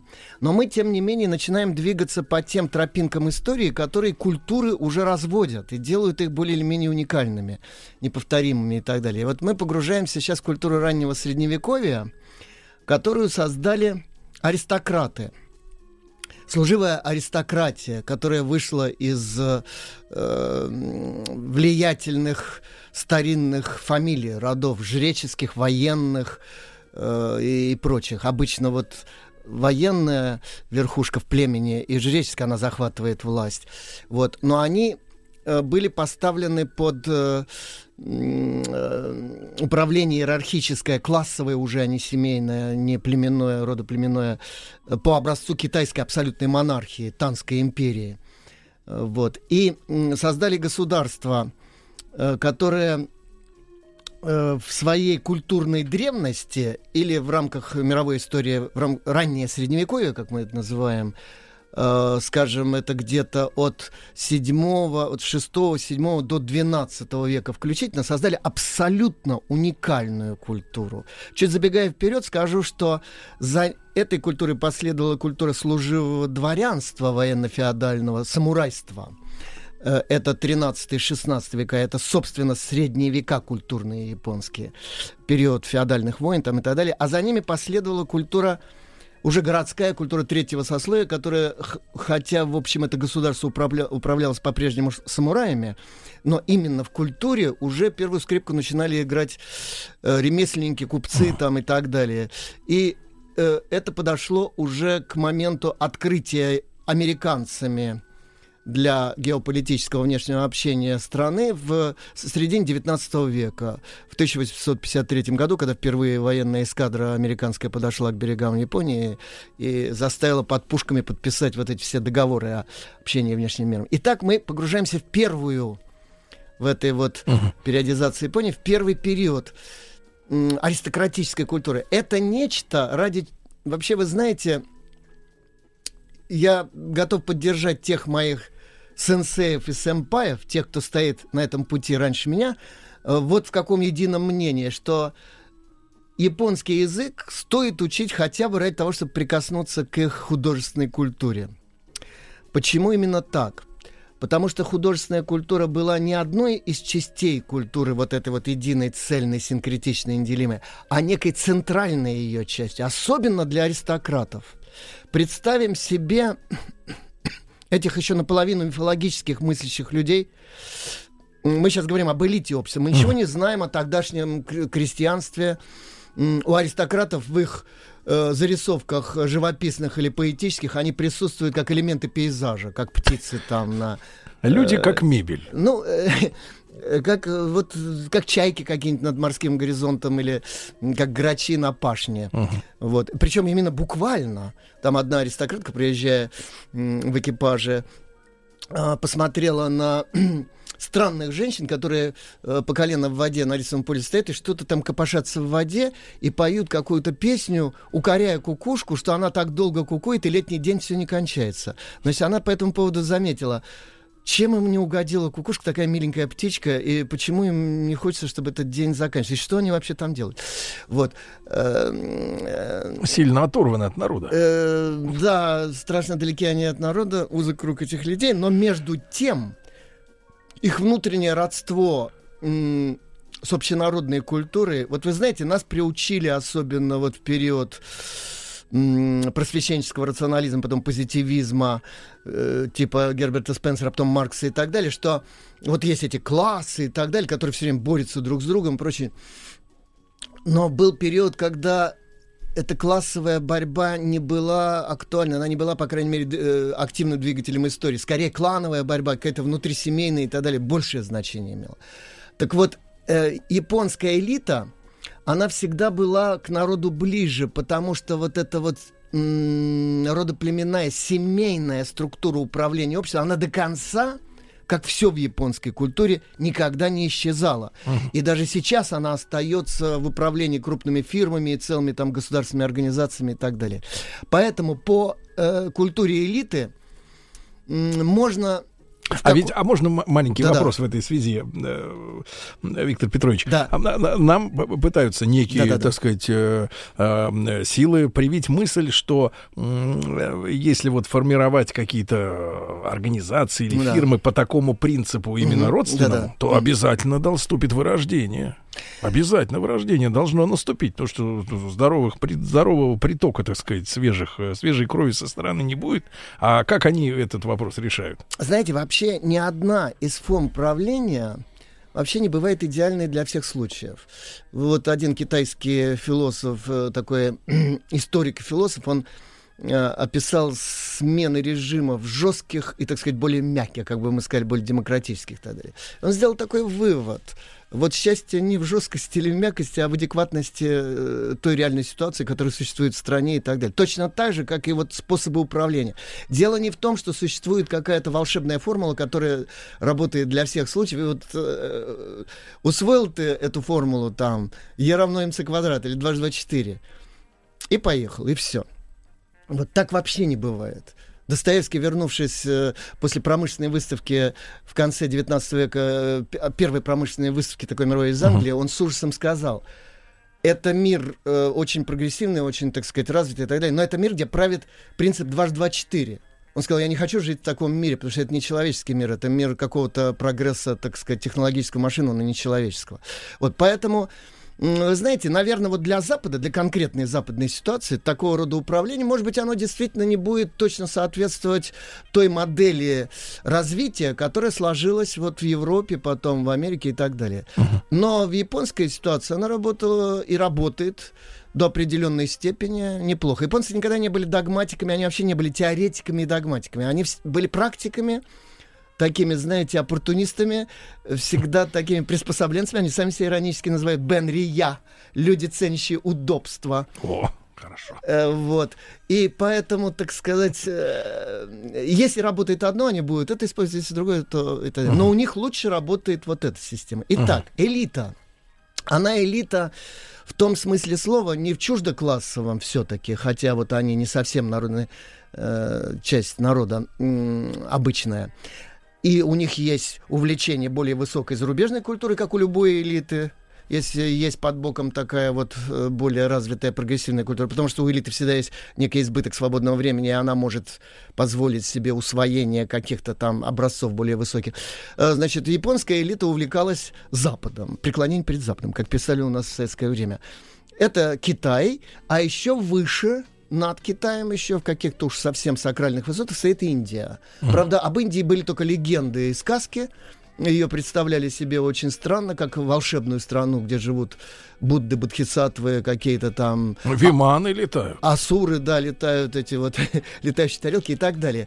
Называли ее тогда Тенджику. Вот, э, значит, аристократия, с одной стороны, считала долгом знать классический письменный китайский язык, устным владели единицы только те, кто по службе по, в посольствах или там, скажем, в миссиях духовных побывали в Китае. Все-таки фонетика очень сложная, в отличие от японской и так далее.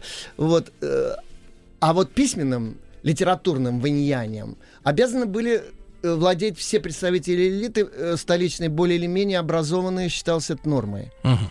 Вот. Причем этот Они язык- знали письменный китайский. Да, да. Этот язык был идеален для любых, между прочим, государственных нужд. Для документации, для э, историографии, для всяких теоретических разработок. Наконец, для выработки первых документов письменных, такого конституционного плана. Вот такой правитель м, 7 века Сётоку Тайчи Сётоку Тайси, принц-регент, он составил кодекс в 17 статей. Это первая писанная конституция японская. И произошла в середине 7 века Великая реформа, 645 год. По образцу абсолютной китайской монархии было построено японское государство. И вот, значит, да, и все аристократы получили ранги служебные придворные. В зависимости от этого они получали привилегии, всякие материальные там и прочее.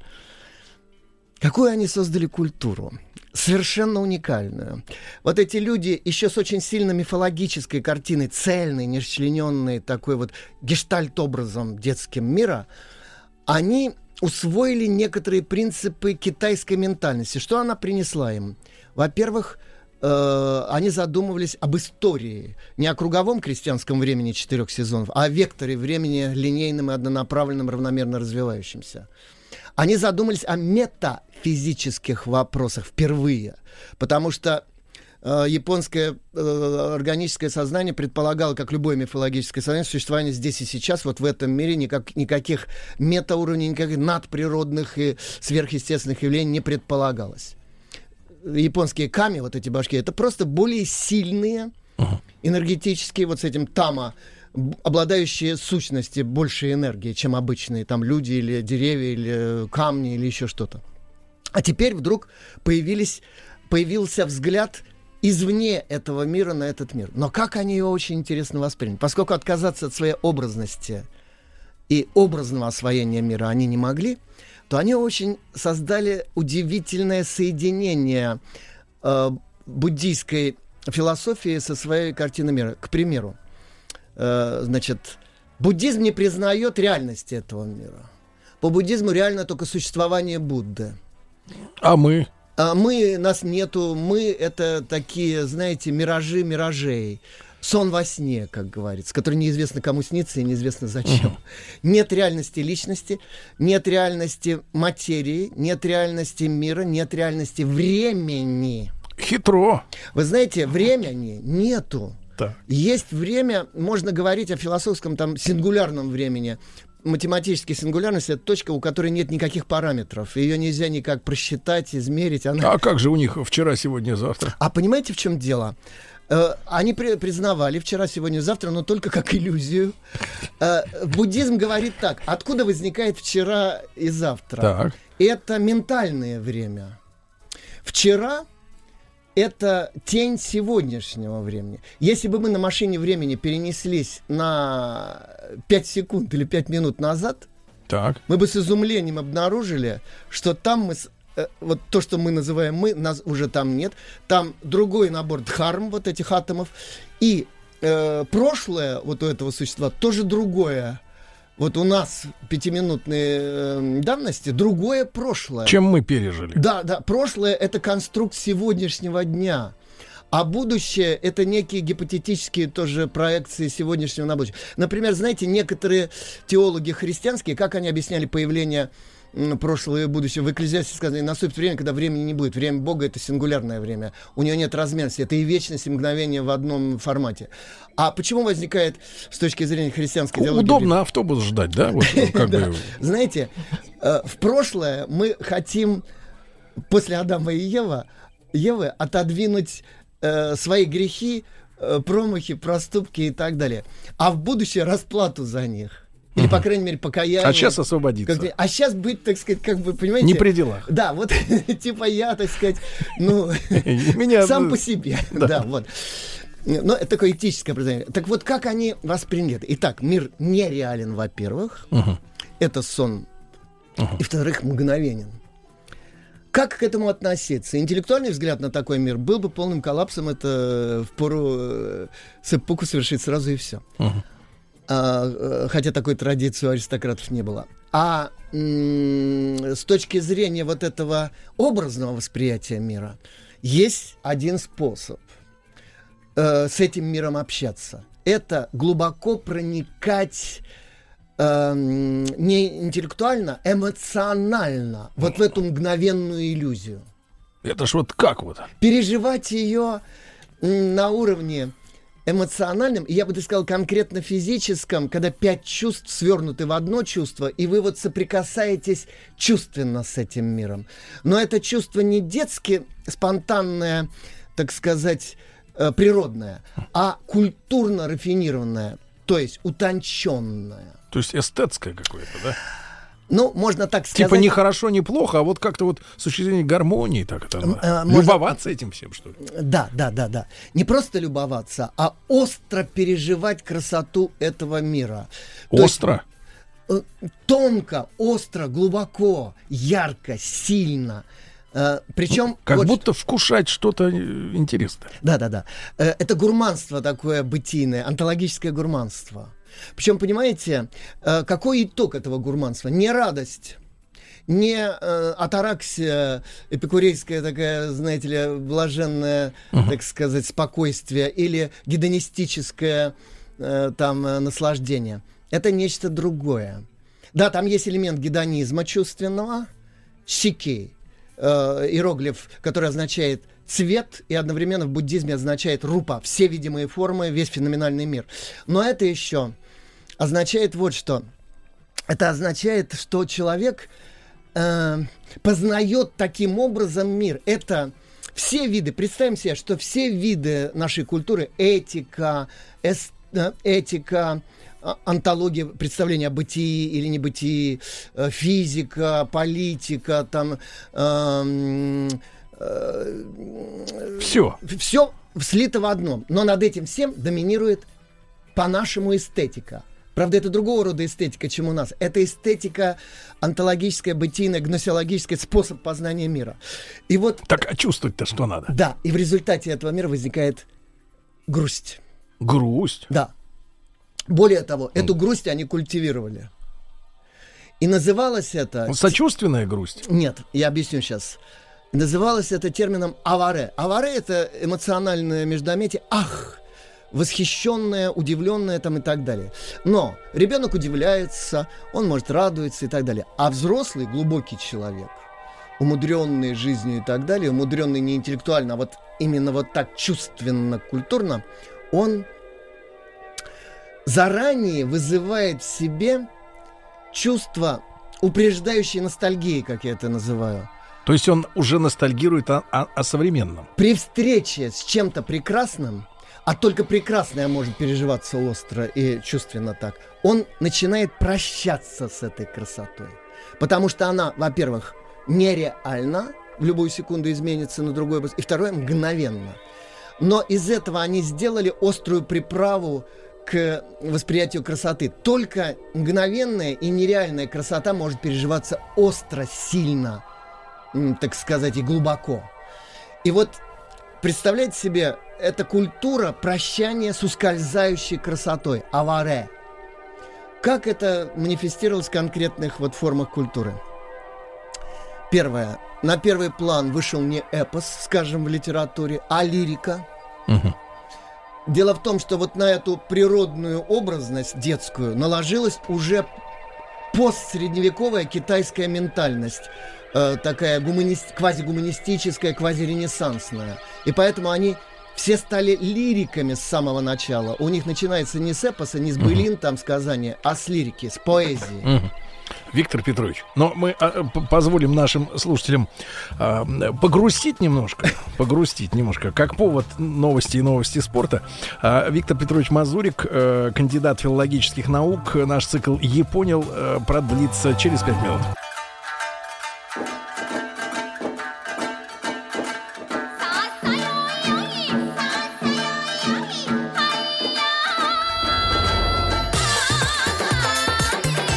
Я понял.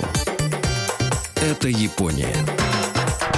Друзья мои, наш цикл программы о Японии продолжается. Наш дорогой докладчик Виктор Петрович Мазурик, доцент кафедры японской филологии Института стран Азии и Африки Московского государственного университета, кандидат филологических наук. Мы вот э, в ответ на многочисленные вопросы нашей аудитории относительно того, как правильно понимать э, то, что вообще гость сегодня э, говорит, и, и японскую культуру в целом, мы пришли к выводу, что надо не, не только пытаться понять, это не, не, не получится сразу, но почувствовать. Да, совершенно верно. Обжить какую-то часть японской культуры. Это такой способ вообще не только приближения к японской культуре, но, но ко всем культурам такого органически традиционного типа, а не вот конструктивно-европейского. Вот я сказал, так нам, более того, нам и англосаксов, э, англосаксов-то тоже не трудно, не нелегко понять. А мы вот посередке между ними. Мы культура поистине евразийская. Вы знаете, нам действительно, вот как Блок в скифах писал, нам, так сказать, и э, сумрачный германский гений понятен, и в то же время нам понятна какая-то часть вот этой интуитивной традиционной культуры, которая не до конца у нас выхолощена, как э, в Западной Европе там, или в Америке. Итак, лирика в начале. В начале было не слово, в начале было чувство которое выражалось в тогдашней музыке, в различных моноавасе, состязаниях в разных предметных сферах, состязания музыкальные, турниры ароматов, поэтические турниры. Турнир ароматов. Да-да-да, да-да. Это вот э, как бы сомелье такие запахов. Ну да, да, это такой вот э, гурманство ароматов. Причем, что интересно, там есть такие вот мифология буддийская о разных видах э, областей блаженства. Это не совсем рай, но, так сказать, место, где человек за хорошую прошлую карму прибывает. Там есть, например, ну, условно, в кавычках скажем, раи разные ароматов где человек переживает блаженство именно из-за набора ароматов. Так вот, все-таки лирика. Начинается не с эпоса, ведь сначала вообще в литературе выстраивается эпос, то есть пространственно-временные, так сказать, каркас такой. А потом уже вырабатывается отношение к тому, что там происходит в пространстве и времени. У японцев все с лирики начинается. Если мы возьмем древнюю книгу поэзии китайскую, Шидзин, книга песен, там у нас и философия, и история, и этика, и все что угодно. У японцев это лирика, причем на 99% любовная. Почему любовная? Потому что э, а, э, чувство любви обостряет вот это самое моментальное восприятие красоты. Причем эта любовь не совсем то, что мы называем этим словом. Я уже, кажется, об этом говорил. Телесности там очень мало, вот в этой культуре высокой эротики. Там в основном психологические нюансы восприятия другого человека и обострение восприятия всего мира благодаря вот этому м, такой вот психологической ясности и алертности человека, который в состоянии влюбленности находится. Как один поэт у нас сказал, только влюбленный имеет право на звание человека. Вот аристократ подписался бы под этим трижды. Итак, вот э, процитирую образ поэта Какиномото Нохитомаро, первый великий лирик японский, Мгм. который после смерти был канонизирован как синтаистский бог Хитомару, которому молятся до сих пор поэты, пишущие вака или тан, э, японские стихи э, в жанре пятистишия танка, короткая песня буквально. Еще сейчас э, я подстрочный передаю точный подстрочный перевод, а не, э, Ну да. так сказать, такое художественное. Значит, еще сейчас э, в сознании моем стихает шелест э, дорогого китайского платья. О, как мне горько ныне, что тогда ушел я от нее, о главном не сказав. Это пишет поэт конца седьмого века. Это, знаете, это почти точный парафраз на тему романса Чайковского «На Нивы желтые не сходит тишина», но это 19 век, вторая половина, да, а это вот седьмой. Это задолго до слова о полку Игореве за полтысячелетия. Представим себе, почему вот эта машина времени, японская словесная литература, так сильно работает. Почему может сегодняшний школьник читать поэзию восьмого, э, рубежа седьмого-восьмого века как почти как сегодняшний, ну, с некоторыми нюансами там, ну, знаете, как, скажем, как на церковно-славянском было Мгм. читали. А потому что э, вот эта вот э, центральная цельность, эмоциональный образ, она осталась в центре японской культуры, просто она ушла куда-то в область подсознания и так далее. Из поэзии выросла проза. А точнее говоря, не совсем проза, а прозо дефис поэзия. Такие жанры, которых вообще в Европе, например, я вообще аналогов не знаю. Это нечто, где поэзия и проза существуют настолько в тесном контакте. Это вот как вот это? Ну, проза ритмизованная, музыкальная. А, то есть Да, и она пере- перерас- бел- на белый стих не похоже? Э, не совсем это белый стих. Это более тонко все-таки, чем даже чем, чем белый стих. Ну, то есть устроен. читать надо тоже погружаясь, да, в да, этот вы ритм. знаете, я скажу так. Вот кто хочет пережить настоящее сатори, так сказать, озарение художественное, читая литературу раннего средневековья и прозу, и поэзию, драмы классической в то время еще не было, она еще не сложилась. Были разные представления э, сакральные, синтаистские, буддийские, светские, дворцовые и так далее, но э, театр это позже, это средние века. Вот, прозу и поэзию, кто хочет почитать и насладиться дам вам рецепт. Не ищите там ярких мыслей, ярких сюжетных ходов, э, такой, знаете, триллерности какой-то, увлекательности, вот в этом смысле слова. Погружайтесь в деталях. Вот у нас говорят несколько раздраженно по-европейски, что в деталях черт, так сказать, а у японцев там не черт, там ангел японской ментальности. Вот когда читаешь вот так называемые лирические придворные повести, кстати, творцами которых что были женщины. Первый роман в мире, причем в самом точном смысле этого слова, психологически, даже в некотором аспекте психоаналитический роман написала придворная дама э, на рубеже X и XI веков Мурасаки Сикибу. Э, э, Когда его читаешь, вот надо читать, погружаясь в состояние.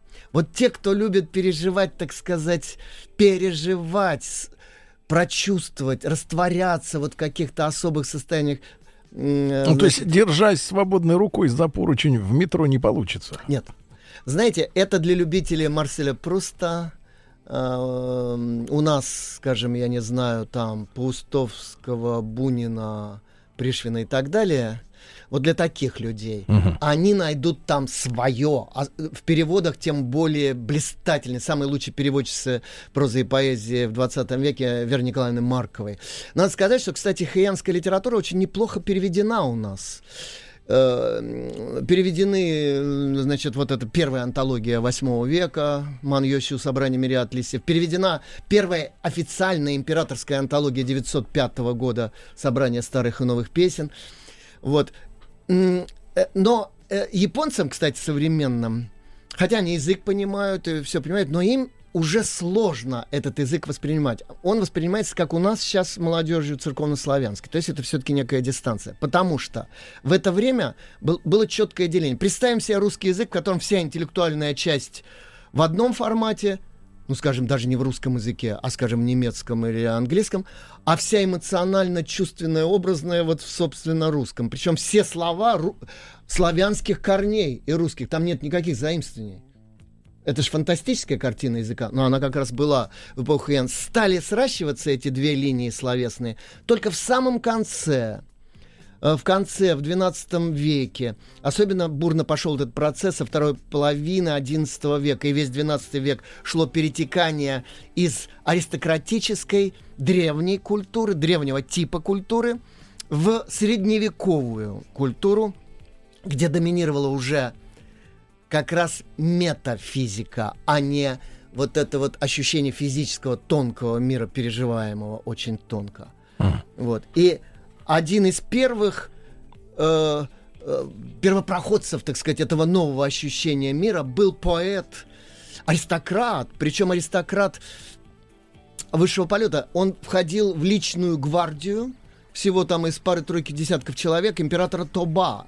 И а что значит личная гвардия? Это и друзья императора, и это люди, которым он больше всего доверяет. Это образованнейшие люди и владеющие всеми видами искусств, в том числе воинских там и так далее. Э, Это э,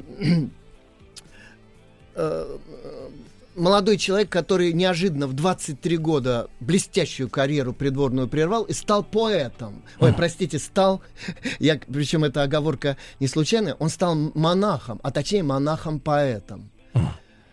Он стал первым поэтом японским. По-японски поэт в Японии больше, чем поэт. Поэтому любые способы познания жизни, начиная от магического, политического и прочего, это через поэзию пятистишей танка. Потому что длинные стихи э, Нагаута или Чока, они очень быстро отошли в историю. А вот главным форматом стала эта миниатюра, потому что только в миниатюре можно ярко эмоционально что-то пережить. Так вот, он стал первым поэтом, который погрузился в, во взгляд на себя и на вот этот весь внешний мир уже не из вот этой тонкой чувственности, а эта тонкость уточ- утончилась до нуля. Так сказать, понимаете, когда луч вот этот утончающийся, он э, как в призме, преломился через ноль и стал расширяться в другую сторону, в метафизическую, не в нашем мире. Это уже средневековая картина для художника. Художник средневековый понимает, что он не может показать красоту этого мира, потому что она находится за пределами этого мира. Он может путь только в этом мире прочертить к этой красоте. И вот вам пример, как э, Сайгё — это человек, которого японцы страшно любят и очень ценят, и до сих пор с удовольствием его читают. Они называют его поэтом Вишен. Он, кстати, первый ввел культ Сакуры в японскую поэзию. После него слово «цветок» хана стало однозначно означать именно сакуру, а не какой-то другой цветок. До этого у аристократов был любимым слива цветок, такой философский китайский цветок. А вот стал э, Сакура именно с Сайгё. Итак, это поэт Сакура, это поэт Луны, а Луна это символ круглое, полнолуние это символ сознания Будды, Бодхи. В темноте невежества свет абсолютно совершенный, круглый, символ совершенства и абсолютно ясный. И, наконец, это поэт Кокоро. Кокоро — это сознание, воля, вся психика, интеллект, все душевные свойства человека. Его... У нас часто это переводят словом «душа» или «сердце», но это очень как бы приблизительный перевод этого понятия. Так вот, э, все восхищаются красотой стихов Сайгё. Даже сегодняшние японцы, э, вот особенно молодежь, она не совсем понимает очень простую вещь, которую тогда понимали. Сайгё — это первый великий духовный инквизитор, вопрошатель к себе. Он отринул чувства человеческие. Он пишет в одном пятистишье «Сейчас даже я, отринувший чувства земные, изведал печаль». Вот ту самую высокую, аваре. А, В тумане, в сумерках осенних Бекас взлетел над болотом там, или над озером. Сегодняшние японцы, ну и уж тем более иностранцы в переводах, восхищаются красотой этой картины. А там совсем о другом. Он задает себе страшный вопрос. Почему я, мертвый для этого мира, сжегший все мосты с ним, почему меня не отпускает ловушка этого аваре, этой красоты? Она меня мучает, она меня привязывает к себе и так далее, делает несвободным в буддийском смысле слова. Или вот, например, еще более отчетливо выражено – Гляжу без конца, но это не может быть правдой, не верю глазам. Для ночи нашего мира слишком ярко горит луна. О как! Тонко чувствующие люди. Э, да, это вот один из первых, кто, а его, кстати, друг и современник, Да. а- аристократ Сюнцзей, даже теорию Виктора. Петровича э, про друга чуть позже.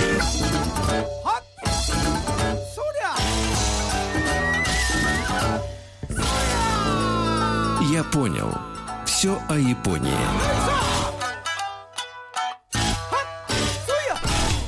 Чувствую, как заворожена аудитория э, сегодня Виктором Петровичем Мазуриком, э, доцентом кафедры японской филологии Института стран Азии и Африки Московского государственного университета и кандидатом э, фи- филологических наук. Виктор Петрович, на вас огромная ответственность. Вы заворожили людей.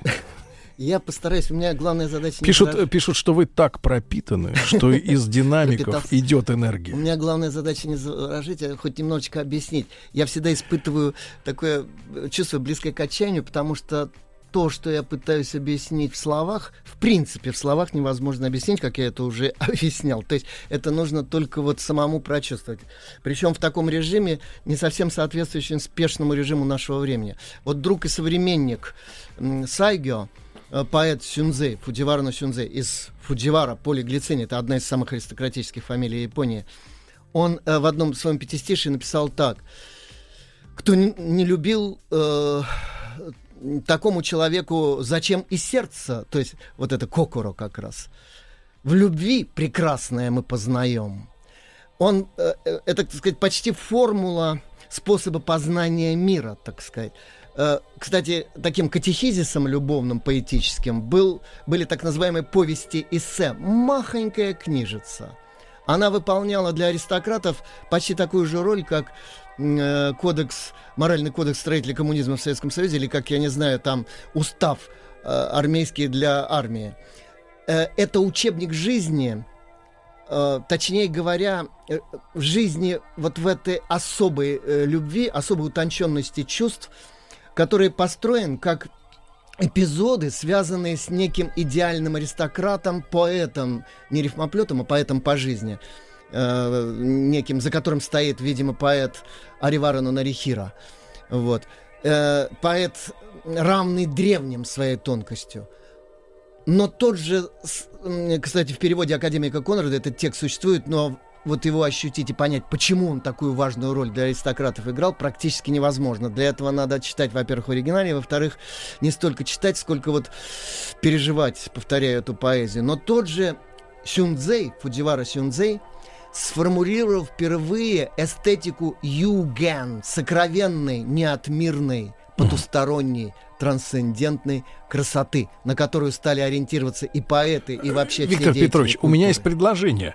Э, В следующей нашей программе вот как раз начать э, разговор Да, о да. потусторонней красоте. Да, да, да. А Мне кажется, друзья мои... Мы будем говорить Да, о да. средних веках. Да, э, Виктор Петрович Мазурик, кандидат филологических наук. Наш цикл «Японил» посвящен году Японии в России и России в Японии. Спасибо огромное. Приготовились к съемке. Тихо. Держать свет. Держать свет. Тихо. Начали. В фильме снимались. В главных ролях. В главных ролях. Главные роли В главных ролях. В главных ролях. В главных ролях. В ролях. В ролях. В ролях. Дорогие друзья, доброе утро вам еще раз. Добрый день. Рубрика «В ролях». Она выходит, когда к нам э, в гости приходит... Главных. Сергей, разве нет? Да, Минуточку. Минуточку, да. Дарья. В главных ролях, Сергей. Это очень важно. Дополнение Вы очень расслабились, пока слушали песню Игоря Николаева. Да, я участвовал в массовке. Снимали тапочки. И предупредили об этом Дарья. меня, главное. Я хотел немножко интриги продлить. Здравствуйте, Сергей. Да. Э, Дело в том, что я хотел признаться, что когда вы к нам приходите, я испытываю э, мужской трепет. И ставите всегда Игоря Николаева подлиннее Да, песню. да, подлиннее, Чтобы чтобы, справиться с волнением. чтобы унять трепет. Унять его. Удалось вам это сделать? А, нет. И я рад этому. Да, Вы да, даже Дарья. забыли, как называется рубрика. Да, в ролях. А вот оказывается в А главных я-то хочу в главных хоть Да. здесь быть. Ну, наконец-то. Да. Дарья Златопольская к нам сегодня пришла в гости.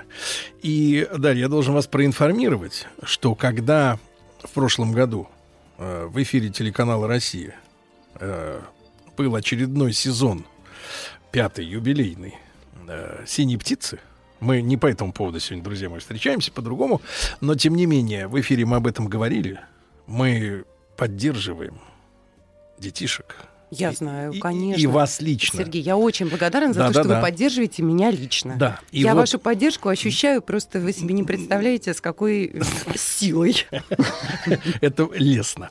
Так вот, э, и когда мы в эфире на протяжении нескольких недель э, обращали внимание на воскресный эфир программы, на детей, я рассказывал о том, что там и акробаты, и скрипачи, И цир- цирковые. и цирковые, которых мы поначалу по неопытности называли циркачами. Но потом написали циркачи настоя... э, цирковые настоящие, сказали, что мы не Циркачи — это циркачи. другое. Да. И, и всегда вот я, я сейчас... Это вы циркачи, а мы цирковые. Не фигуры речи. Сейчас вот реально, вы видите, да, Даша, у меня есть монитор с э, копией нашего WhatsApp, ну, общение со слушателями. И всегда, когда мы перечисляли героев программы «Синяя птица», всегда находилось несколько человек, которые э, писали сообщения. Сергей, не забудьте упомянуть о красоте Дарьи Златопольской. Я даже знаю, кто эти люди. А, Это не те. Это циркачи. Да-да-да. И, вы знаете, испытываю трепет, Дарья, да.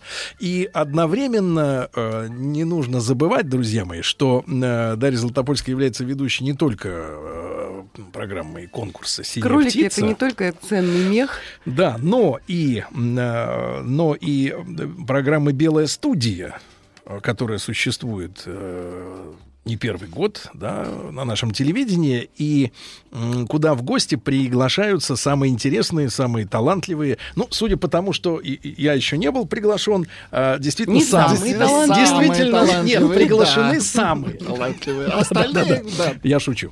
Так вот, и э, на, на основе... Гости, тем более у вас теперь такая окладистая борода. Годунов стайл такой.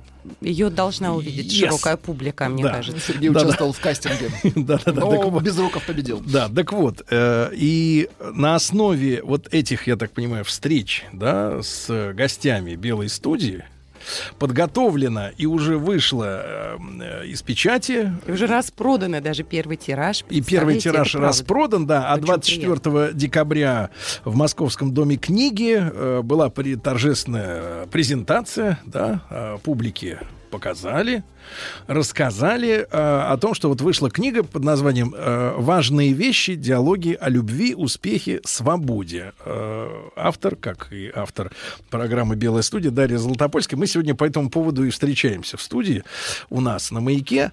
Мы э, два часа назад э, с нашими слушателями обсуждали ту литературу, которую э, хорошо бы иметь дома. Хорошо, ваши слушатели в 7 утра. У Восемь. них тем Восемь. проблематика. Дарья, восемь. Да-да-да. И э, есть, такое, есть такая история, что э, вот американцы порекомендовали э, людям держать дома не более 30 книг. Э, Потому что остальное все засоряет жизненное пространство Это безопасно. физически. 30 книг физически. безопасно. 30 книг это то, что Я нужно. воздержусь от геополитических, э, да. Да, 30 книг. Это то, что, то, что нужно людям. И, э, Даш, я хотел бы с вами вот о чем в начале нашей встречи поговорить. А Э, какую книгу, сказали ваши слушатели, надо иметь обязательно? Ой, у них разнообразные. Самый широкий выбор. Начиная от букваря и заканчивая тремя мушкетерами. Но нет, были и более высокоинтеллектуальные книги. Я, я- ну, я не об этом хотел спросить. Даш, кстати, недавно я видел, э, видимо, повтор э, э, вашего э, очередного интервью вот в рамках Белой студии. Вы беседовали с господином Домогаровым. Ну, на этот раз. На этот раз.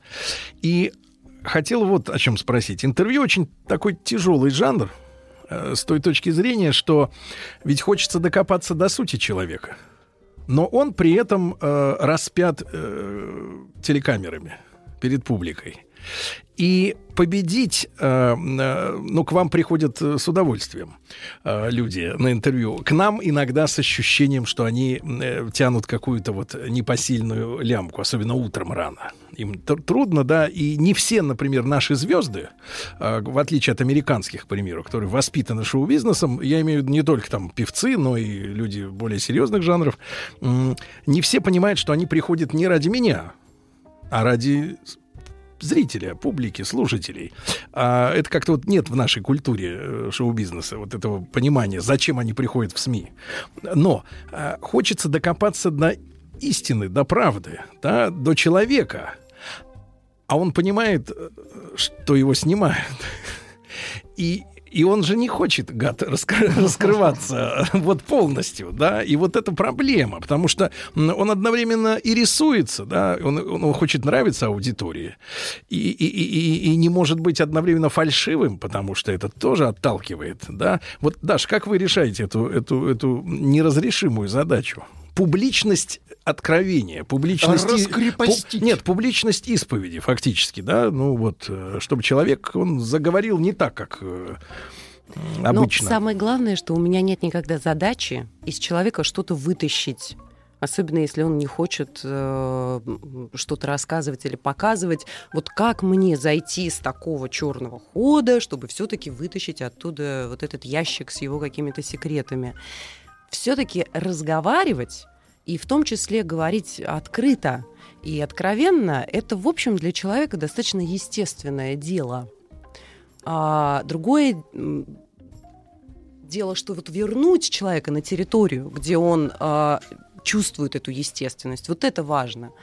А для меня мой секрет, если можно так сказать, в том, что я говорю с людьми о том, о чем им интересно поговорить, о чем они сами хотят рассказать. У меня нет изначально плана, что вот здесь сейчас я буду спрашивать про семью, а вот здесь я сейчас спрошу про провал, а вот разговор отталкивается от фильмов, от книг, мы начинаем что-то обсуждать, и как это всегда бывает, когда хорошие фильмы и книги, постепенно человек переходит на то, что волнует именно его. О чем бы мы с вами ни говорили, да, какое бы произведение мы ни начали обсуждать, мы в, кон- в конечном счете придем э, к тому, что для нас важно. И в белой студии люди раскрываются именно поэтому. Их никто не пытается подловить. Они знают, что они на территории, где они могут доверять, где ни у кого нет какой-то задачи из них что-то вытащить.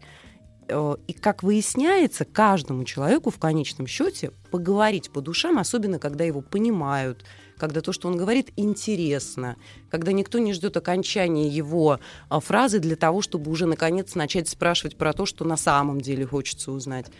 Э, Вот мне кажется, поэтому люди, в общем, себя достаточно свободно ощущают в белой студии и говорят о том, что действительно в конечном счете оказывается и откровенно, и открыто, и многие говорят те вещи, которые они говорили где-то в другом месте. Я не ошибусь, если скажу, что э, большинство приглашаемых э, в студию э, ваших гостей это мужчины. Да, были большинство, сто процентов.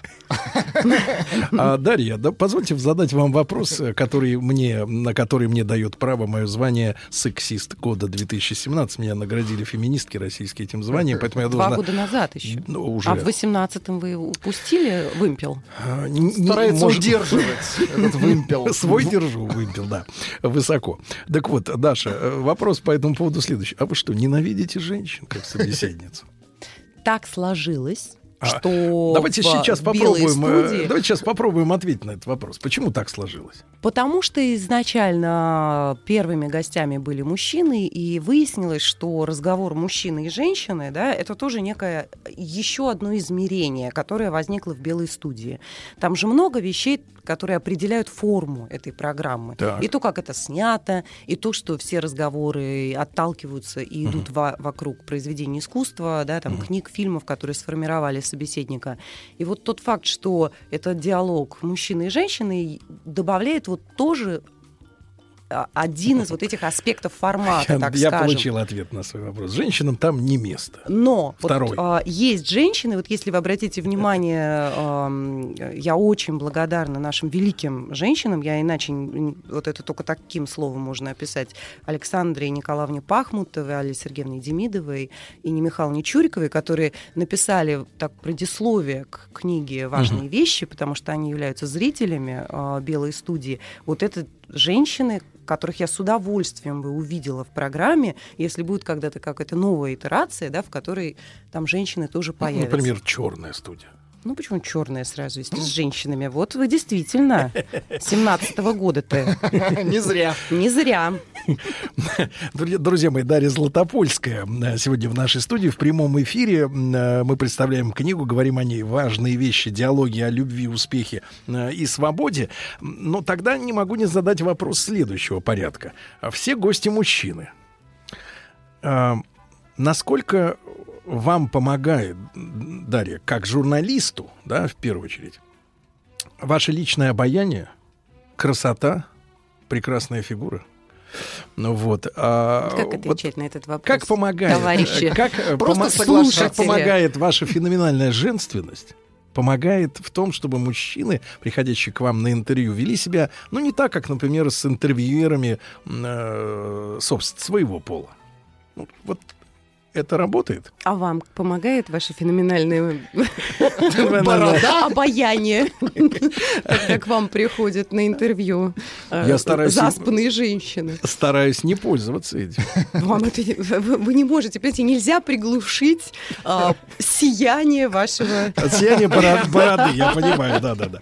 Но тем не менее, э, насколько, насколько вот э, какие-то флюиды, которые, ну, мы же все люди, правда? Я не имею в виду сейчас там формальный статус гостей, ваш личный, да, но все равно э, людям свойственно нравиться или не нравиться друг другу. Ну, это не зависит от нас сожалению. Я иногда м, э, наблюдаю такую фантастическую картину, она меня всегда поражает тем, что она как будто из программы «В мире животных». Когда ты э, сидишь в компании в большой, э, все уже собрались парами, там, мужчина, женщина, мужчина, Мгм. женщина, и вдруг опоздавший, где-то на час позже, заходит пара, и ты видишь, как э, девушка, которая только зашла в комнату, бросает в- взгляд на вот сидящих за столом, допустим, И он останавливается за- на вас Нет, нет, сразу, нет, Сергей. нет, Дарья, вы меня не собьетесь пути. Так вот, в мгновение ока бросает взгляд на одну из пришедших, с которой даже не знает, как ее зовут, и тут же начинает ее ненавидеть.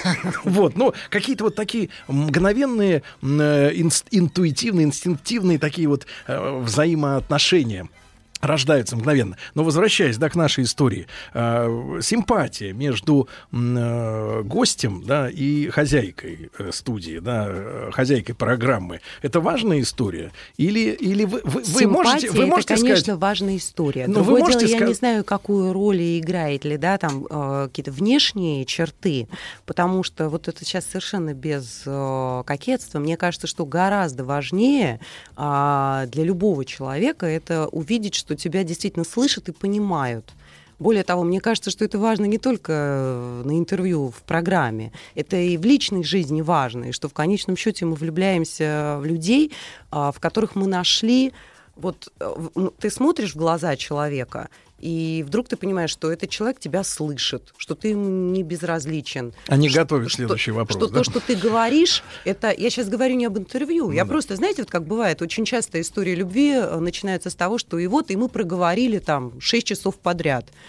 А, почему? Потому что это самое главное. Мы ищем человека, который был бы нам созвучен. Как инструменты в оркестре, они настраиваются да, а, на какую-то ноту. Также и люди, они ищут своего, того, с кем они потом смогут звучать в жизни. И в этом смысле симпатия, безусловно, должна возникнуть. И если этот унисон не возникает с героем, то очень сложно будет говорить в том формате, в котором «Белая студия» задумана, потому что это действительно разговор именно о мыслях. Это же не информация, которую я пытаюсь получить у человека. Он должен размышлять и размышлять вот именно в режиме прямого эфира, когда его тем более снимает камера. Конечно, Значит, съемки белой студии не могут быть без э, состояться без вашего знакомства с этим человеком в других немножко обстоятельствах, да, в жизни или Нет. э, э, Часто я знаю людей, которые приходят в белую студию, но иногда так бывает, что мы с ними не были знакомы раньше. И это знакомство, оно возникает вот при первом же... Как у вас возникает лю- любое знакомство в жизни? Вот вы рассказали сейчас про пришедшую в компанию пару, но точно так же можно, э, представив себе эту ситуацию, да, сразу вот опять же приходит человек, и вдруг мы видим, а, по первым же словам этого человека, что он нам симпатичен, что мы бы хотели с ним дружить. Да. Или наоборот. подлец, например, пришел. Да, какое-то возникает такое первое впечатление, то, что называется, да? Да. Говорят, оно самое верное.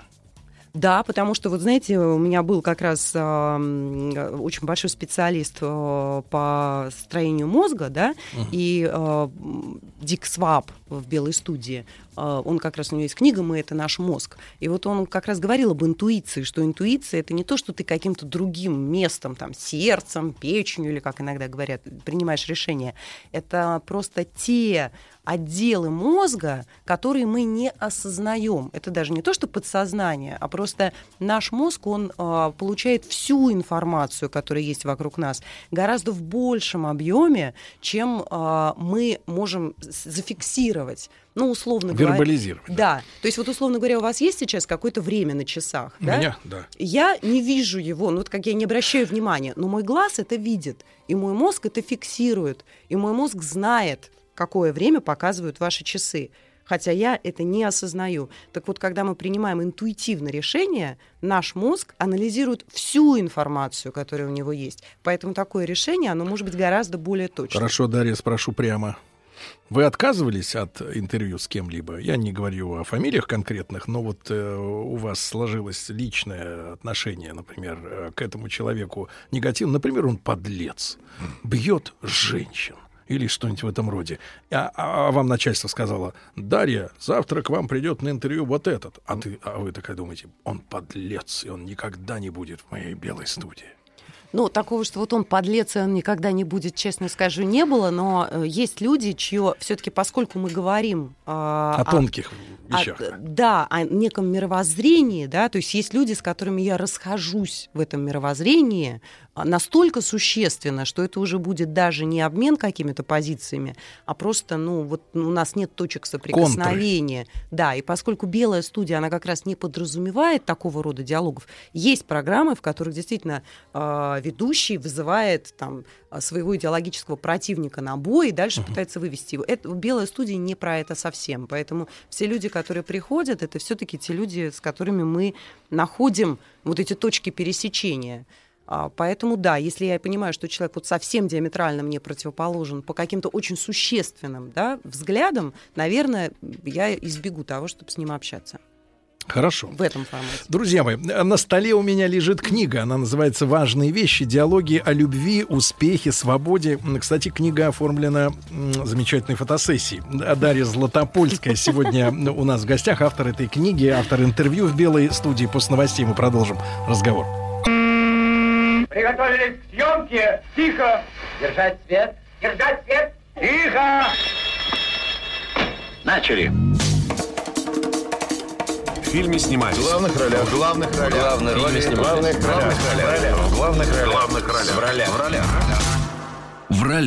Друзья мои, нашу го- гостью сегодняшнюю Дарью Златопольскую э, внимательно слушает аудитория. Помимо слов благодарности есть еще и некоторые коррективы. А, э, Дарья заострила свое внимание на моей бороде. Спасибо большое, но э, люди Я так и поправляют. знала, что ваших слушателей только это интересует люди- из всего, что здесь было сказано. Все женщины делятся на две, на два которых типа. интересует борода Сергея. Стилавина и которых нет, она не Нет, интересует. а те, которые говорят, что борода это хорошо, и вторые побрейся. А, И много у вас такой соцопрос, что ли? Ну, я составляю да, карту мира. Так вот, поправляю. Это не борода, а расходящиеся лучи солнца. Да, вниз. расходящиеся. Скромно. Ну что вам сказать? Вы, А, наверное, сами написали. Нет, нет, вот можем проверить. Дарья подарила мне любезно книгу. Экземпляр. Я еще не знала э, вот таких слов про бороду, я бы туда включила Да. в Обязательно. а я, можем, Обладателю на лучей солнца. Вниз. А, Да и а, самому солнцу. Дарья подписала мне книгу. Э, Даш, вот мы говорили о том, что в конце декабря, да, в Московском доме книги э, публика смогла Ну, это пообщаться. просто, Сереж, это встречи, которые Встречи. проходят в магазинах. Это было не только в Московском доме книги. Мне очень приятно, что в Московском доме книги, потому что это действительно мой детский книжный магазин, можно сказать, поскольку я училась в школе рядом с ним. И это как раз тот магазин, где я То покупала есть вы москвичка. свои первые... Да. Не часто увидишь москвича. Ну, Так близко. нас много. Понимаю. Сереж. А, ну, еще в Санкт-Петербурге, вот в магазине Буквоед была тоже встреча. А и В ближайшее время ожидается какие-нибудь? Будет встреча в магазине Москва. То- Это мой э, один из самых любимых книжных магазинов на Тверской улице. Когда? 11 февраля. 11 февраля. Владик, По-моему, она пробей по календарю. Мгм. Пробей. А, да, А, это вообще э, для меня было неожиданно, да, вот э, такие встречи. Я никогда лично не встречалась со зрителями э, своих передач. Это очень приятно. А был, ко- был контраст, действительно- вот такой э, разрыв между э, образом, который, ну, вольно-невольно в голове э, формировался, да, ну, из, может быть, ожиданий, э, из э, самооценки, да, из каких-то реальных, может быть, отзывов, но все равно э, таких знакомых людей, да. И, и вот те люди, которые реально пришли в книжный магазин, а, отличались эти типажи? Ну, во-первых, а, для меня было очень приятно и неожиданно, что людей было так много. Вот честно. То есть это было настолько приятно, это было просто такой чудесный новогодний подарок, потому что людей было очень много. Было очень много хороших, глубоких, интересных вопросов, которые люди задавали. Было много таких, а, знаете, молодых, красивых людей, там, девушек, С глубокими очень вопросами. привлекательных. Да, Сереж, на самом деле, я понимаю, что как бы мы ищем поле для иронии и сарказма, но в данном случае а, я просто хочу совершенно безо всякой иронии а, сказать совершенно вот а, слова да, радости и восхищения тем, что ну, там, я не знаю, 18 лет девушки, там, 25, а, современные, хорошо одетые, с красивые и при этом вот до такой степени интересующиеся а, такими вещами. Если бы знали, было- как они пугают мужчин. Особенно мужчин с Я бородой. шучу, я шучу, я шучу. Даш, вот о чем хотелось еще поговорить. А, 11 февраля в, Мос- в э, книжном магазине Вот, Москва. кстати, сказать, это ошибка мужчин. Не надо пугаться таких женщин. Сердцу не прикажешь. Понимаете? А, вот. Потому что Да-да-да. надо разобраться, что именно вас пугает. Вас пугает, что вам будет сложно налаживать диалог с такой девушкой? Или что? Все в целом вот как-то тяжело. Даш, вопрос а, у меня к вам вот такой. А, я, опять же, а, обращаю внимание на э, неполный список, который у меня есть э, гостей белой студии э, и, и, соответственно, героев книги. Да? А, обра- обратил внимание не только на то, что это э, мужчины, что я сразу понял, а, но и э, большинство из них деятели культуры ну, в той или иной степени. Есть не- не- немножко музыкантов, ос- в большей степени это актеры, да, актеры, режиссеры. А, и вот какой у меня вопрос э, с предисловием. До революции люди Даже актерской... Да, да, да. Нет, Исторический нет, я экскурс. постараюсь у- уложиться Вы в сейчас два- в напугаете два- всех красивых постараюсь, женщин Постараюсь своим. уложиться в 20 минут. Так вот, до революции не будет секретом сказать, что деятели искусства, то есть Вы стали говорить сразу до революционно. да, деятели искусства э, являлись перевоплощенцами, то есть э, ведь э, религиозная среда не предполагала э, э, то, что человек будет проживать чужую жизнь, да, жить надо своей жизнью, а те, которые вот актеры, лицедеи, шуты, перевоплощенцы, э, вот их даже как-то и э, э, не очень-то от- отпевали охотно. И, в принципе, это считались э, ну, вот отдельной кастой эти люди и так далее. В, последние э, годы, благодаря, наверное, советскому правлению а, и в последующие во все, м, актеры вошли ну, не, бу- буду, не преувеличением будет сказать, а, в некую элиту нашего общества, да, в том числе элиту интеллектуальную, к которым, э, мнению которым принято прислушиваться, у них есть право высказываться по той или иной проблеме, и они считаются авторитетами э, в этих областях. Но если почитать классиков э, и, и Чехова, и других, э, кто отзывался об актерах, то э, там, в принципе, ничего такого комплементарного нет. Там даже, более того, отрицается необходимость актеру иметь э, глубокий интеллект, э, помимо, например, просто таланта перевоплощаться и изображать э, прописанного автором какого-то героя. Вопрос у меня в следующем, я же заканчиваю. Да, потому что я поэтому что-то да. личное к актерам Да-да-да. у вас, видимо. Дарья, это тоже есть, но я сейчас подтвержу. Даже с историческим Да, экскурсом, заметьте. Но вопрос такой. Насколько вы находите вот сегодня, в начале 20... э, Уж не начало, уж первая половина 21 века, да, уже на дворе фактически. Насколько вы находите наших деятелей искусства э, действительно интеллектуальными, всесторонне развитыми людьми, а, которым общество действительно может э, апеллировать, э, спрашивать у них совета и, и так далее. Насколько Ну, они конечно, мало кто сравнится с вами, Сергей, понимаете, по, по- по- по части. иронию и сарказм принимаю. Но, но серьезно, вот насколько эти люди производят на нас впечатление интеллектуалов? А, Сереж, смотрите, во-первых, я вообще против вот этого определения интеллектуалов. Я не особенно его люблю и уж точно не э, изыскиваю некую интеллектуальность у тех людей, которые вот приходят в белую студию. Для меня важно, чтобы человек был э, открыт размышлениям о жизни вообще. Вот если человек думает о жизни, если у него там что-то пульсирует внутри, а, то тогда он мне интересен, тогда мне будет о чем с ним говорить. Э, Дальше, в зависимости от того, человек ли это привыкший мыслить интеллектуальными категориями, как писатель или режиссер, или же привыкший чувствовать мыслить чувственными категориями, как артист. Вот мы говорили о разнице между интеллектом и интуицией. Точно так же можно сказать о разнице между а, интеллектуальным и чувственным восприятием истины. Артист э, я убеждена в этом, он потому и становится э, великим, да, и а, настолько вызывает неравнодушие большого количества людей. Что такое актерский талант? Это что, умение изображать собачку? Разумеется, нет. Это способность м, вот этим своим неким пульсирующим внутренним началом, да, а, ретранслировать что-то, что становится вдруг очень важно для очень большого количества и входит в резонанс с очень большим количеством людей и их переживаний, и их соображений. Произведений. Это не может не быть интересно. Другое дело, что не надо задавать э, э, артисту вопросы о Гегеле, потому что он не про это. Но если ты начинаешь говорить с ним на вот этом чувственном языке, то ты иногда получаешь ответы на вопросы, на которые не ответит ни Гегель, ни Кант, потому что они прикасаются к какой-то совершенно другой сфере. Вот. Так что, э, что касается разговоров с актерами, здесь просто очень важно каждому гостю э, свой иметь подход и говорить с каждым на том языке, который релевантен конкретно этому человеку. Канта задели мы своевременно, да, это такая тема-то актуальная с прошлого года. Вот, Дарья, э, не могу тогда вот чем мне поинтересоваться. Э, э, Я не знаю, приходят ли вам письма, вы вообще общаетесь с аудиторией при помощи соцсетей? Или вы закрыты от Не очень, вот потому этого что у меня у, у нас есть Инстаграм белой студии.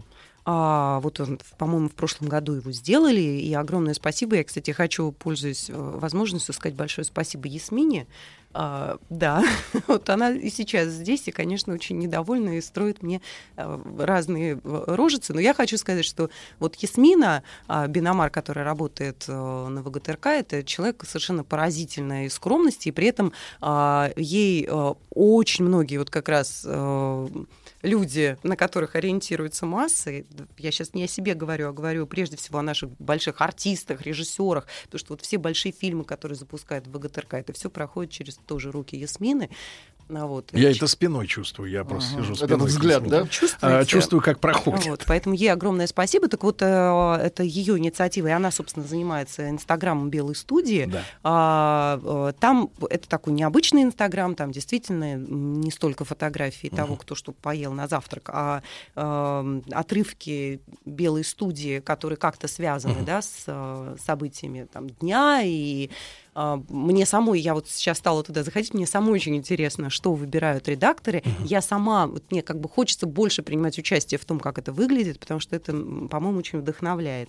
Вот. Но в целом меня нет ни в каких соцсетях. Там, Вообще ни в каких? Фейсбуке нет, меня нет ни на Фейсбуке, ни в Инстаграме и так далее. Поэтому такого вот ну, непосредственного контакта именно в соцсетях у меня нет. Какой с, вы счастливый отсталый человек. человек, Да, говорю я, сказать как человек, Серёжа. который по уши увяз в этой во всей истории. Хотя, с другой стороны, говорят, что э, не надо э, абстрагироваться от э, аудитории. Хотя активная часть, как правило, ну, считается вот по меркам там, старого времени, да, не более 5% аудитории нуждается вот в этом двухстороннем общении с э, автором контента. Э, Просто у нормального человека, мне кажется, есть всегда э, кнопка ему не нравится что-то, он переключается на другое. Человек, который ему не нравится, но он слушает, мучается и пишет, что мне не нравится. Мне кажется, это вот Но надо это значит, исследовать вы в нем что-то будоражите, понимаете, Сергей, Будоражу. в этом человеке. Это же очень часто так эти называемые хейтеры, Да. а, это самые неравнодушные Да, да. поклонники, Да. я бы так, вот- сказала. Так вот, Дарья, а, я э, спросил не случайно про а, обратную связь, потому что периодически я получаю письма, особенно от студентов там журфака, или они приходят на м, э, практику, спрашивают о каких-то рекомендациях, советах э, по так называемому мастерству. Ну, мастерство, мне кажется, это у актеров, а мы у нас ремесло скорее. Но, тем не менее... Что-то опять а, актеров и- походя так. Ну, есть такой пунктик Что-то да, а- актер какой-то что-то А может быть, актриса. А, Кстати говоря, ваш пинок в этих прекрасных брутальных ботинках армейского образца, а он более чувствителен, чем у меня с раздетыми. Сейчас Да. Да. чем- вы, как э, вы уже объявили, С вы в ногами тапочках. наголо. Да, да, Понимаете? Голый пистолет, naked gun. Да, так вот, Даш. Если мы начнем Люди спрашивают о каких-то... Мы сейчас поговорим... ногами, то на моей Мы поговорим о преимущество. профессиональных рекомендациях, да, может быть, последователям, да, людям, которые профессию журналиста, публициста, интервьюера рассматривают как свою будущую. И э, я могу честно сказать, что вот когда в этой студии был Сергей Витальевич Безруков. Сергей Витальевич был у вас в гостях? Да, Э, да. Вот я сказал честно моей аудитории, э, как взять интервью у Сергея Витальевича. Это надо э, задать вопрос, а можно и не задавать, пусть помолчать минут 15, послушать. Потому что Сергей Витальевич, ну, он вплоть до вот рекламы говорил, говорил и говорил. Ну, Вот, но это правда, но шутка. Правда, но шутка. Или шутка, но правда. Да. Шутка, ну правда. Даш, мне хотелось бы немножко поговорить, да, о том, как вы э, подходите к интервью. Это же все-таки работа. Это все-таки работа. Конечно, она приносит удовольствие, потому что с большими людьми, да, с людьми больш... высокого полета, не в, не в плане должности, а в плане таланта, да, просто приятно. Это, это событие в жизни любого э, человека из средств массовой информации. Да, это... А у вас таких событий было так много, что этому может позавидовать любой журналист. И вот об этом мы с Дарьей Златопольской после рекламы сразу. Приготовились к съемке. Тихо. Держать свет. Держать свет. Тихо. Начали. В фильме снимались. В главных ролях. В главных ролях. В главных ролях. В главных ролях. В главных ролях. В ролях. В ролях. В ролях. Друзья мои, у меня в, в руках книга Дарьи... В бороде Да. Дарьи Золотопольской. «Важные вещи. Диалоги о любви, успехе, свободе». Это книга, которая э, составлена, э, основываясь да, на интервью, которые э, дали гости белой студии Дарьи Я Золотопольской. думаю, вы не сможете закончить. Прекрасная, Это сложно предложение. Прекрасная фотосессия. Отдельно спасибо фотографу, да. Владимиру Васильчикову. хочу. да, Можно а- сразу имя назвать. Замечательный действительно фотограф. Даш, но поскольку мы выяснили, вас нет в соцсетях, это сознательное и э, щадящее вашу психику э, решение, а, но все-таки нужно передавать людям э, какие-то навыки и советы давать им, да? Все-таки. Я еще не дошла до такого уровня, как вы, Сергей. Я постоянно передаю, но никому не надо. начинать уже передавать свои навыки куда-то дальше. Даш, тем, тем не менее, вот ваше правило, э, в- э, как вы подходите к э, интервью? А, главное правило это то, что э, интервью, ну как бы не поле для навыков. Это беседа. Понимаете, это все равно, что я вам скажу, как вы подходите к беседе со своим другом или там с а, мамой, с любимым человеком. А, что самое главное, да? Вот меня спросили, кстати, на встрече, что самое важное для журналиста, для интервьюера. И э, я пришла к ответу, который мне кажется, в общем, верным. Эмпатия, да? То есть это способность э, Сопереживать. сопереживать, другого человека услышать, настроиться на другого человека. То есть ждать, когда он расскажет о своей проблеме, которой можно сопереживать. Не обязательно, ведь сопереживать не обязательно проблеме. Можно сопереживать, а, когда мы смеемся над шуткой, это тоже сопереживание. Лучше, способность если- понять а, шутку другого человека, это тоже способность Ну, лучше- настроиться на его чувство юмора. Но лучше, если шутка будет, когда он описывать будет ситуацию в нелепую, в которой сам оказался. У Щас. нас, у нас как-то вот сочувствие, да, слово, даже в русском языке, сочувствовать можно именно горю. А вот сорадоваться, например, человек, который недавно выиграл в Гослото 500 миллионов рублей, не хочется даже. Вообще не хочется. Говорят, забрал тут на днях. Представляете? Ну, э, знаете, Сереж, на самом деле, а, мне кажется, что э, сопереживание, оно шире, чем просто вот там, да, сочувствие или сорадование. Самая основная форма сопереживания, это, мне кажется, когда люди делятся своими взглядами и мыслями.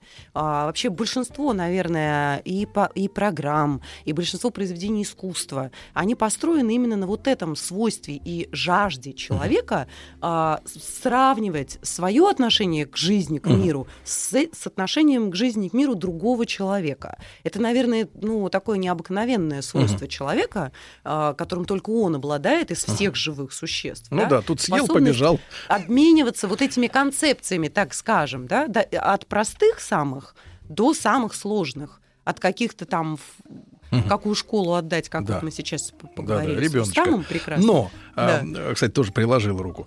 Так вот, а, Даш, но очень важно при этом, чтобы человек смотрел на отношение к жизни других людей, но как калька не переносил на себя, чтобы оставался собой, не теряя индивидуальность. Как это получается у вас? Вот вы с ними со всеми общаетесь, а все равно вы э, только вы. А потому что когда э, идет настоящий обмен, да, то э, в, результате этого обмена, вот есть такое избитое выражение, в споре рождается истина. С этим можно спо- ну, тоже поспорить.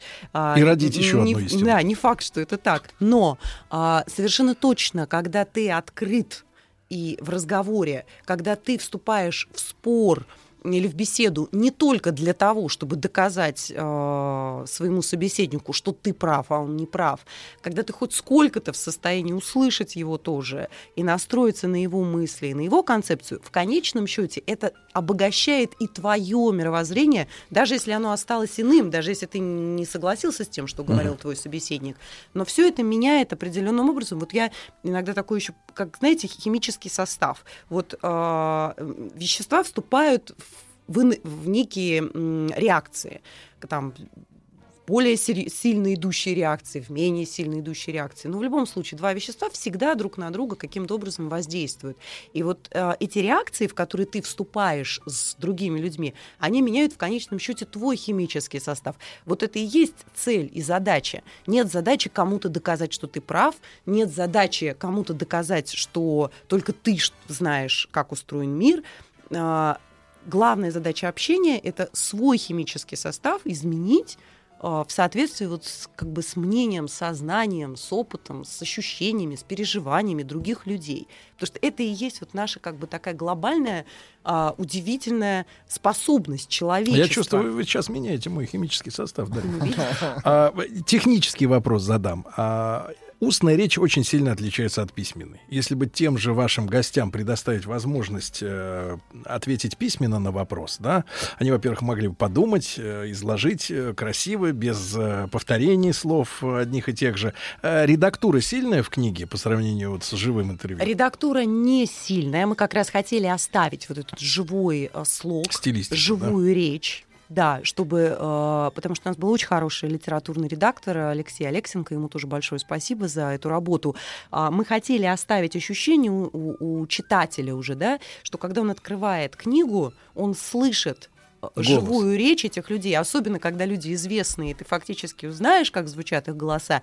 Тут еще возникло одно измерение у этой книги э, в силу того, что мы выбрали из разных интервью отрывки, связанные с той или иной темой. Мгм. То есть это Гости- как продолжающийся да. разговор многих Гости людей. белой студии как бы вступили еще и в диалог друг с другом. То есть получилось диалоги о любви, успехе, свободе и еще многих вещах, там и, и совесть, и провал даже.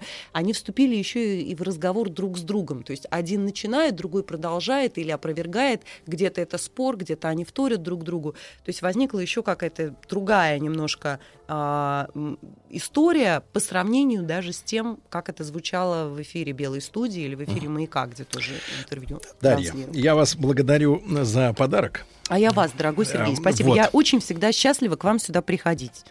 Вот. У вас а- замечательная а- атмосфера да. в программе. 11, друзья мои, февраля в э, книжном магазине «Москва» личная встреча Дарьи. Пользуйтесь возможностью пообщаться с женщиной, у которой нет, э, которой нет в социальных сетях. Дарья, и вы по-прежнему остаетесь для нас ординаром женской э, честности, достоинства и элегантности. Посмотрите, как я это говорю. Я же искренне это У говорю. вас Дарья. борода шевелится. Это свет, свет. Спасибо, лучей. Спасибо. Спасибо большое. Еще больше подкастов на радиомаяк.ру.